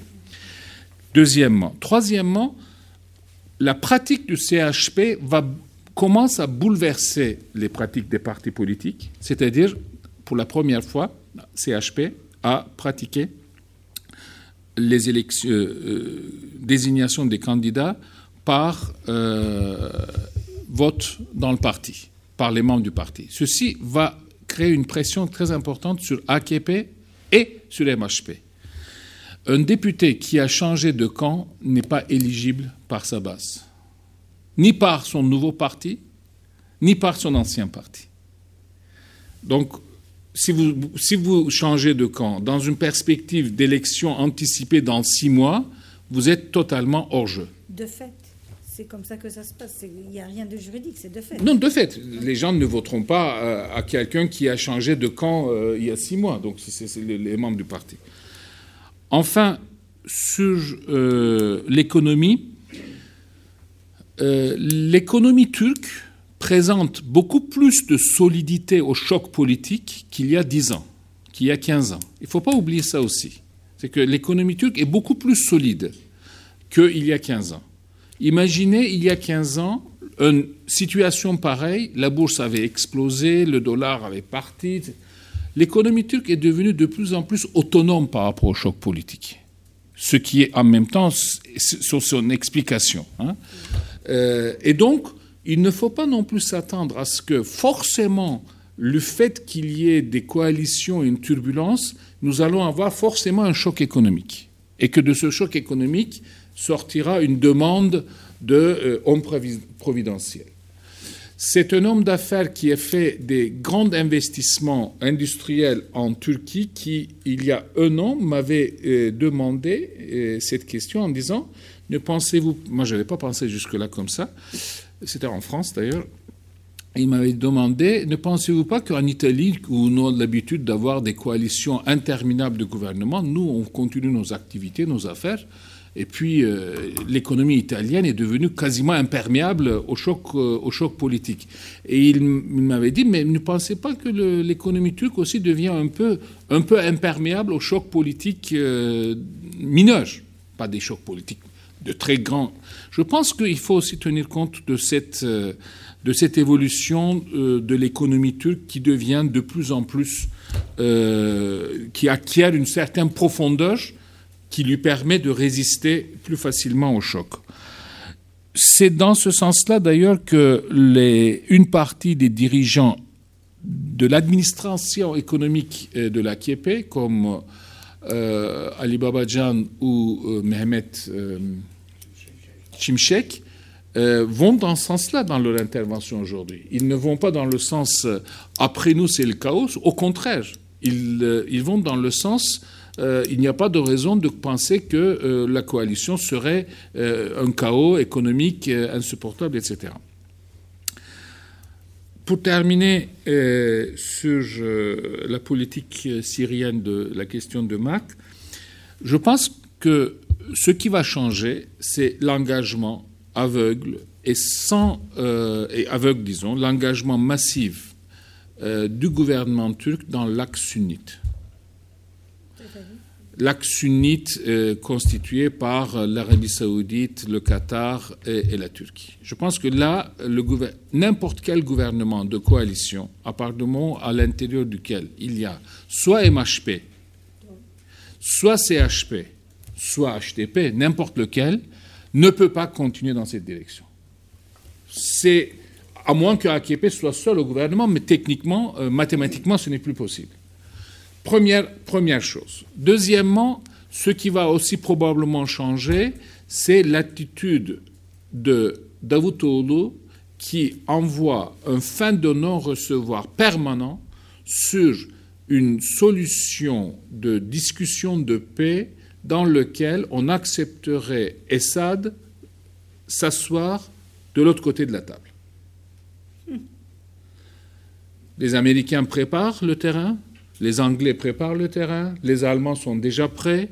La France a simplement cette position euh, qui, n'est pas, euh, favorable à l'acceptation de Assad comme partenaire de négociation, Assad ou, disons, ce clan partenaire de négociation d'une, pas d'une paix, mais d'une euh, cessez-le-feu dans un premier temps.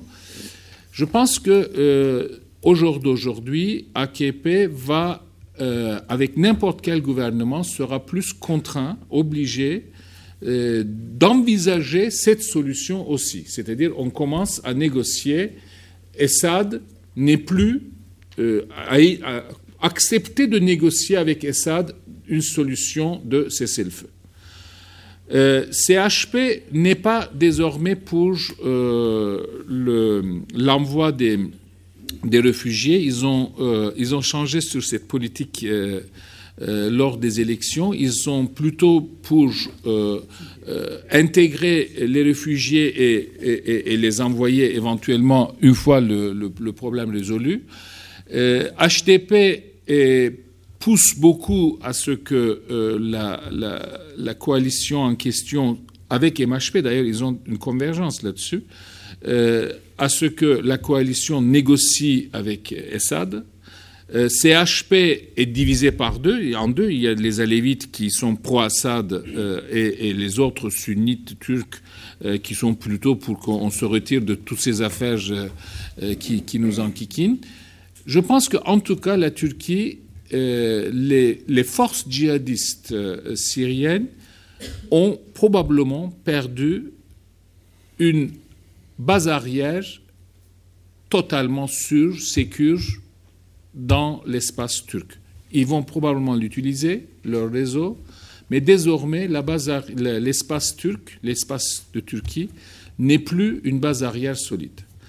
Probablement, il va y avoir une enquête. Et il est possible que la coalition, parce que les trois partis politiques sont d'accord aussi pour supprimer la loi qui donne immunité aux euh, membres des, services secrets. La, a voté une loi qui rend les membres de services secrets, euh, qui donne une immunité juridique pénale aux membres de services secrets. C'est dans le calendrier des trois partis politiques. À partir de ce moment-là, je pense que la bureaucratie euh, judiciaire, la bureaucratie policière et la bureaucratie de services secrets seront euh, très euh, prudents parce que euh, le, risque d'un règlement de compte postérieur est ouvert. Ça peut bloquer aussi l'administration d'une certaine manière, cette, position attentiste. Il est très significatif qu'aujourd'hui, par exemple, les menaces, les ordres d'enquête judiciaire donné par euh, Erdogan, alors que avant les élections, Tayyip Erdogan ordonnait les procureurs exécutaient le lendemain. Toutes les euh, poursuites judiciaires que Tayyip Erdogan a verbalement ordonnées depuis 15 jours n'ont pas lieu, pour la première fois. On prend plus de questions, peut-être une question, mais j'aurais voulu que nos deux invités réagissent au propos d'Ahmed au sujet de your reactions to Ahmet's uh, statement on ISID and Syria and Turkey not being a basis for ISID anymore, and the negotiations, inevitable negotiations with Assad on international arena, etc. Voilà. Uh, so maybe very briefly, Now? yeah, Um, maybe I don't need a microphone. go ahead. My name is Deniz Erojal, it's okay. Um, Just wanted to ask a question about HDP's um, both electoral basis and also identity. Because we heard the remark that it's a party that is essentially on the left, in fact, the the most, the leftmost. But at the same time, we heard that between 2011 and 2001, uh, in 2011, half of the electorate in that, in the part where they get most of their vote, voted for AKP, which is actually on the rightmost. How meaningful it is to describe it, because even in the finest democracies, there's always a difference between what political parties say before election and what they do after. And in, in countries like Turkey, that difference is, can be very wide. And also related to that, um, there is a body of opinion in, in the westernized circles in Turkey, the so-called white Turks, the upper middle class, that they have contributed a lot to the HDP's rise. But there was a huge shift in the east, first of all, and also there are Kurds in the west. How important it is, can you tell from your, um, from your quantitative analysis, the contribution of the white Turks? Is it 1%, 10 of a percent, 1% of a percent? It was in Three percent. Very briefly. Oui, uh, je- very, very- Bonsoir. Euh, comment euh, vous pouvez expliquer que HDP, le Parti pro-kurde, soit le seul parti unique qui a pu présenter les candidats homosexuels, lesbiens, et qu'on sait que trad- traditionnellement, le peuple kurde euh, sont plutôt conservateurs, traditionnels, et que, comme vous venez de dire, et ils ont, malgré ça, ils ont massivement voté pour HDP. Merci beaucoup. First reactions to international arena with the Syrian issue, refugees, the Sunni axis with Saudi Arabia, Kuwait, and where? Qatar. Qatar. And the, the coalition, and then Very briefly, I have very little to say about the international affairs. Uh, if the, the Syrian issue uh, boils over Turkey and creates unrest in within the country, I mean that's one scenario that Levent has talked about. It's it's a big speculation, but it, it could happen. I mean now we have more than 2.5 million Syrians. Um, I was just at Lebanon over the weekend. You don't see as many Syrians in Beirut or in, in other Lebanese cities, but in, in Turkey you see Syrians everywhere. Um, and it, I mean, it, in terms of numbers, uh, Lebanon has much higher uh, uh, numbers of uh, refugees. Um, but upon the, the life that I observed, it looks like Syrians are more visible and more uh, mobile within Turkey. So it, it, it, I'm not sure how that's going to play in the coalition uh, negotiations. the elections. It didn't play that much of a role, to be honest with you. I mean, Turks don't pay any attention to international affairs. As long as presence in Turkey. S- No, And- and not even that. I mean, as long as it doesn't have, you know, domestic consequence, people don't don't care that much. The only exception I remember is 1977 election, right after the Cyprian intervention. Obviously, that had an impact upon uh, Bülent Ecevit's uh, success in that election. But any other election, this doesn't play any role. In terms of you know the the, uh, the question that Deniz asked, I, I wish I knew. Uh, this is a very difficult question. This, these are very small numbers. My hunch is that HDP got much more votes from the conservative Kurds than the CHP uh, uh, voters. I always argued uh, prior to the election that HDP should target the conservative Kurds. They are easier to mobilize. Um, and it, it, should be much much more easy for uh, HDP to uh, absorb their their votes. But um, obviously, I I would think the one or two percentage points that CHP has provided, I think is much more meaningful, in the sense of you know the the CHP establishment mm. coming to terms with the Kurdish reality, voting for Öcalan's people. Now, I'm from Izmir. You go to Izmir neighborhoods, you get a completely different language. Rhetoric is completely different. The only thing you hear is, are we going to vote for the Öcalan people? I mean, it's forget about Öcalan. You know, consider on Demirtas, his arguments. No, those constituencies only observe Öcalan, and the objective uh, they see in the Kurdish movement is, uh, I mean, our research also have shown this. The ultimate objective is seen as a separate Kurdish state, and there is no agreement on the language use.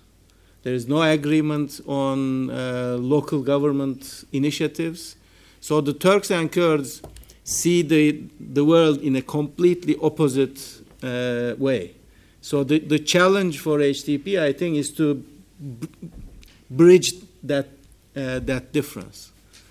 Um, I think that that movement has already begun.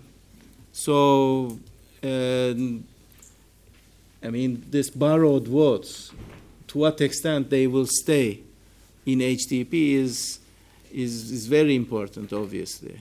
Uh, but HDP has to balance the conservative groups uh, in the east and southeast with a more liberal CHP secularist types in the west.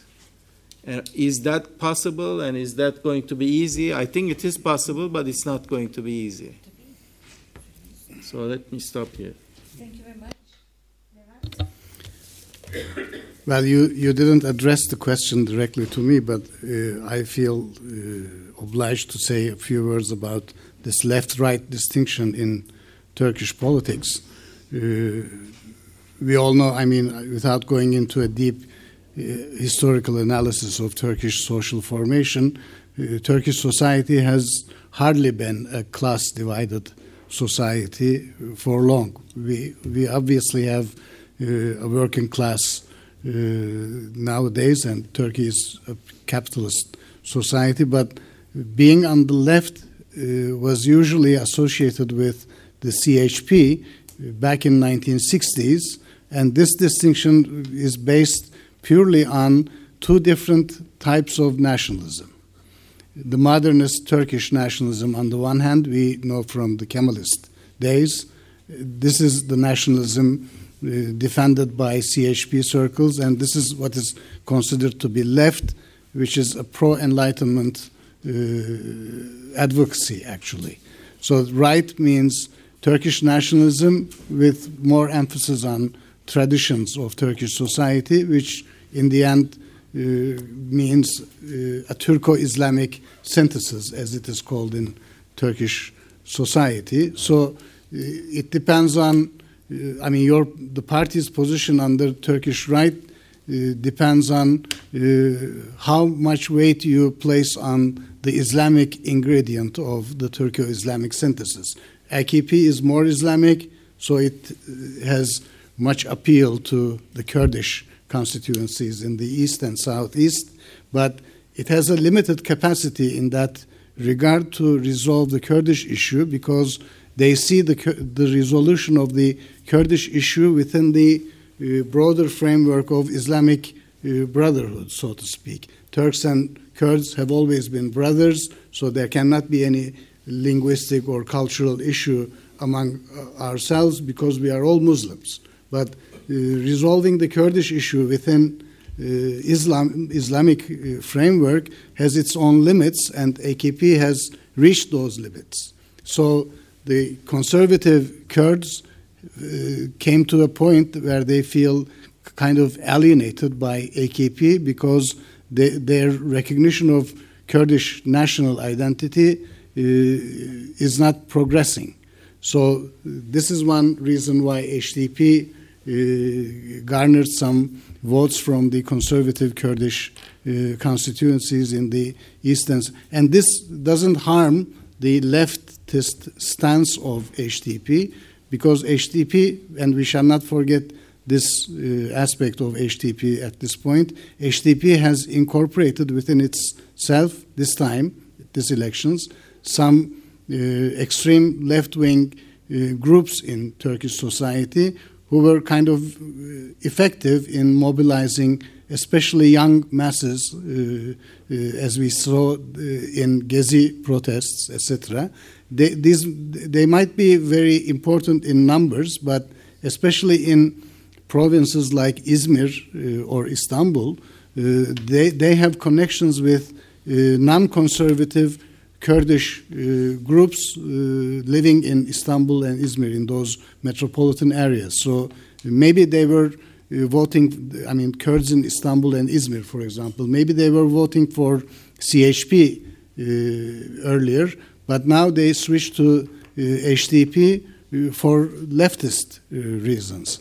And this is not an inconsistency within HDP from a leftist perspective because Kurds are still the oppressed people, so it is not uh, Kurdish nationalism that they promote, but it's uh, a kind of an uh, emancipatory political ideology that kind of helps to restore the Kurds as a distinct identity group with their own rights to language, uh, culture and uh, local self government.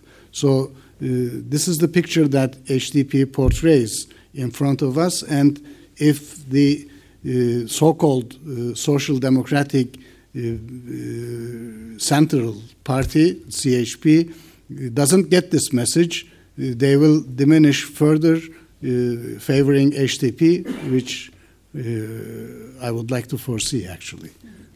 Actually, I had exactly the same question the question that you asked, what I wouldn't call them the white Turks because I wouldn't know where to put myself, and uh, in this category. That's for sure. But am I Turkish? am I a white Turk? Yes, I, I think. But I was yesterday. There was a poll in a survey in Hürriyet, but picking up neighborhoods of the what you call uh, white Turks but what are the proportions of the white Turks living in these neighborhoods? Who are living, who are working, who have a job there? We don't know. We cannot have this categorization, I think. But I was, because in a conference last week in Istanbul, a colleague of mine said that now white Turks who, are, who were for CHP are changing for HDP. And then in the room you had a man, white hair, blue eyes, and he said, I'm a white Turk, and I will continue to vote H, uh, CHP. So we don't. So I think because we don't have census on this category made up. What's important here is to remember two incidences. One is about the Diyanet, the other one is about the Kurdish Quran. Okay. Those are two instances when Demirtas, I think, had made a mistake during the campaign because these are sensitive issues that conservative Kurds value, having Quran in Kurdish. I mean, people in Cihangir would not think about this. But if you are in Bitlis, if you are in Ağrı, if you are somewhere in the east, and if you are, you know, devout Muslim, If your first identity is, you know, Muslim first, Kurd second, or Kurd first, Muslim second. Yes, but I mean these are these are issues important. Then then you say that I'm going to close down the Directorate of Religious Affairs.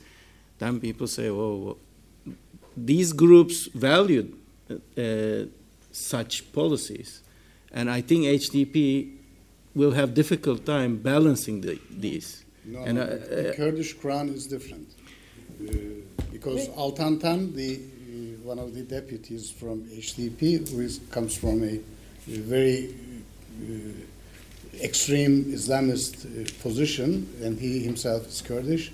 He regarded also a former friend of Erdogan uh, from within this national view movement, Milli Görüş perspective.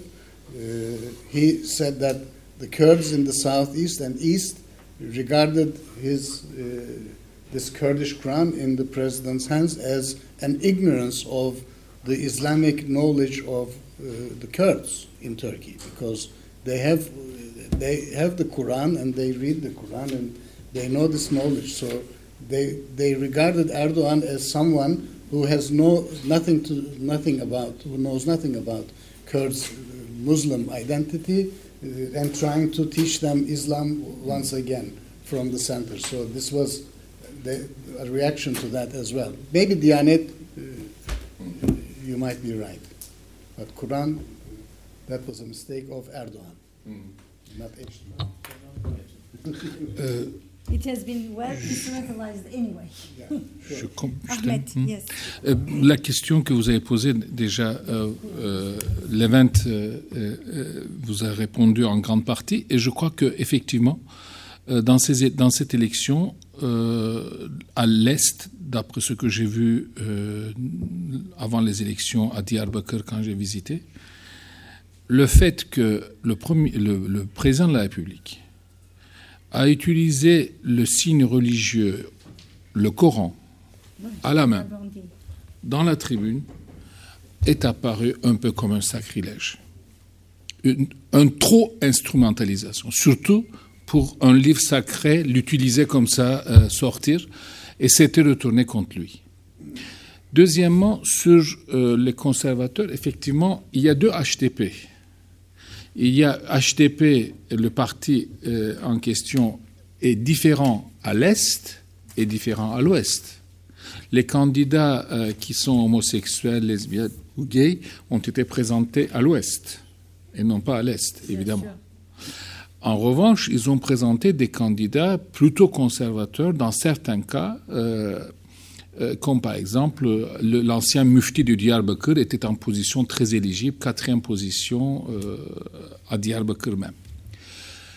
La chose que nous n'avons pas beaucoup développée ici, et je crois que sociologiquement parlant, a une conséquence majeure, indélébile sur le moyen terme, c'est le rôle des femmes dans le parti HTP. Euh, là, je crois que nous vivons un, euh, un, changement sociologique porté principalement par ce parti.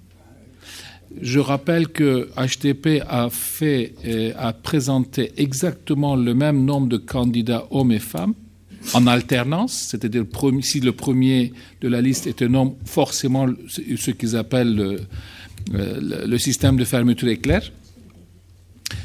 Il est évidemment euh, à l'arrivée sur 80 députés, il n'y a pas euh, 40 femmes, mais 37, parce que bon, parfois il n'y a qu'un seul candidat élu, mais quand même 37. Hein, sur 80 élus, 37 femmes, ce qui, ce qui donne directement un résultat quasiment de 40%.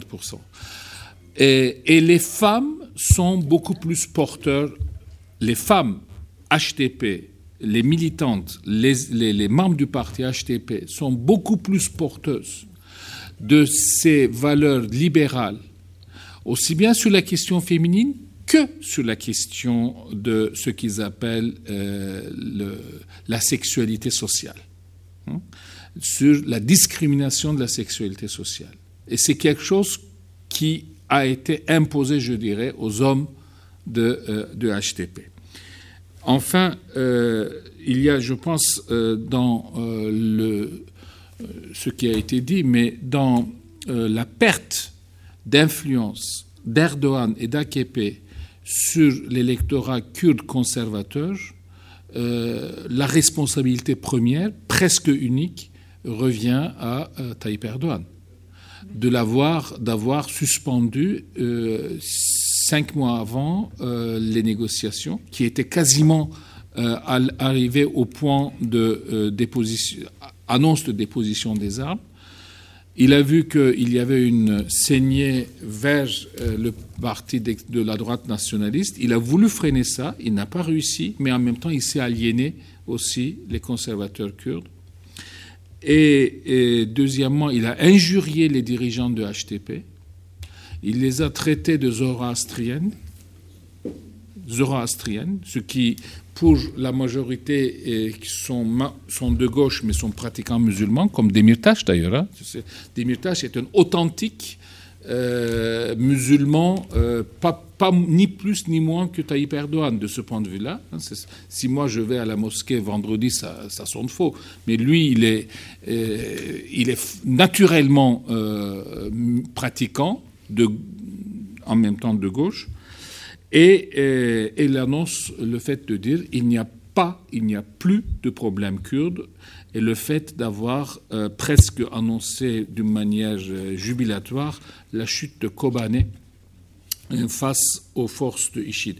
Je pense qu'il a fait énormément d'erreurs cette fois-ci. Pour une fois, il a fait énormément d'erreurs et ces erreurs sont comptabilisées euh, dans le parti. Par exemple, aujourd'hui, un des bras droits de Tayyip Erdogan, Béchir Atalay, a publiquement annoncé que leur stratégie sur la question kurde, c'était la stratégie d'Erdogan sur la question kurde, était euh, totalement erronée. Donc je pense que Tayyip Erdogan sort euh, de, cette, euh, de ce combat pas mal égratigné. Je mais bon, il peut, il peut rebondir. Enfin, pour terminer, HDP peut ne pas obtenir la prochaine fois 13% des voix. Peut obtenir moins. Si le seuil de 10% arrive à, baisse à 5%, une partie des voix euh, qui ont été reportées sur HTP par les électeurs du CHP particulièrement peuvent revenir. Mais CHP a du mal à récupérer les voix jeunes de HTP. Et je veux terminer ça par une anecdote. Euh, avant les élections, donc je partais de Paris à Istanbul une semaine, dix jours avant. Un ancien euh, ambassadeur euh, turc que je connais, avec sa femme, je l'ai croisé à l'aéroport. Il rentrait aussi en Turquie. Et ils m'ont demandé qu'est-ce qu'on fait. Ils avaient suivi un débat télévisuel dans lequel j'avais annoncé pourquoi voter HTP était plus utile pour combattre AKP que CHP. Et sa femme, vous savez, les, femmes d'ambassadeurs et les femmes de, gouverneurs de province euh, parlent toujours euh, de leur fonction de leur mari en disant nous avons, quand nous avons été préfets à, à Vannes ou quand nous avons été ambassadeurs à, Washington. Donc elle me dit voilà, nous avons été ambassadeurs à Washington pour son mari. Et, elle me dit euh, là, on, on va, on va voter comme vous nous avez suggéré. Je dis, comment euh Il me dit, on s'est partagé, l'un va voter CHP, l'autre va, va voter HTP. Je dis, mais, oui, mais j'ai dit, mais comment vous êtes partagé? Qui va voter CHP, qui va voter HTP Elle me dit, ah, moi je vais voter HTP, lui, ah, lui c'est l'État, il va voter CHP. Lui, il représente l'État, il va voter le CHP. Donc, CHP garde dans cette configuration encore euh, cette, cette figure de parti euh, bureaucratique euh, représentant l'État, quoique ça, ça commence à être cassé. C'est son handicap majeur, plus son, sa configuration sur la base Alevi. HTP, vous n'avez pas posé la question, mais on aurait pu. HTP peut-il devenir Syriza ou Podemos de la Turquie? Très difficile. Très, très difficile.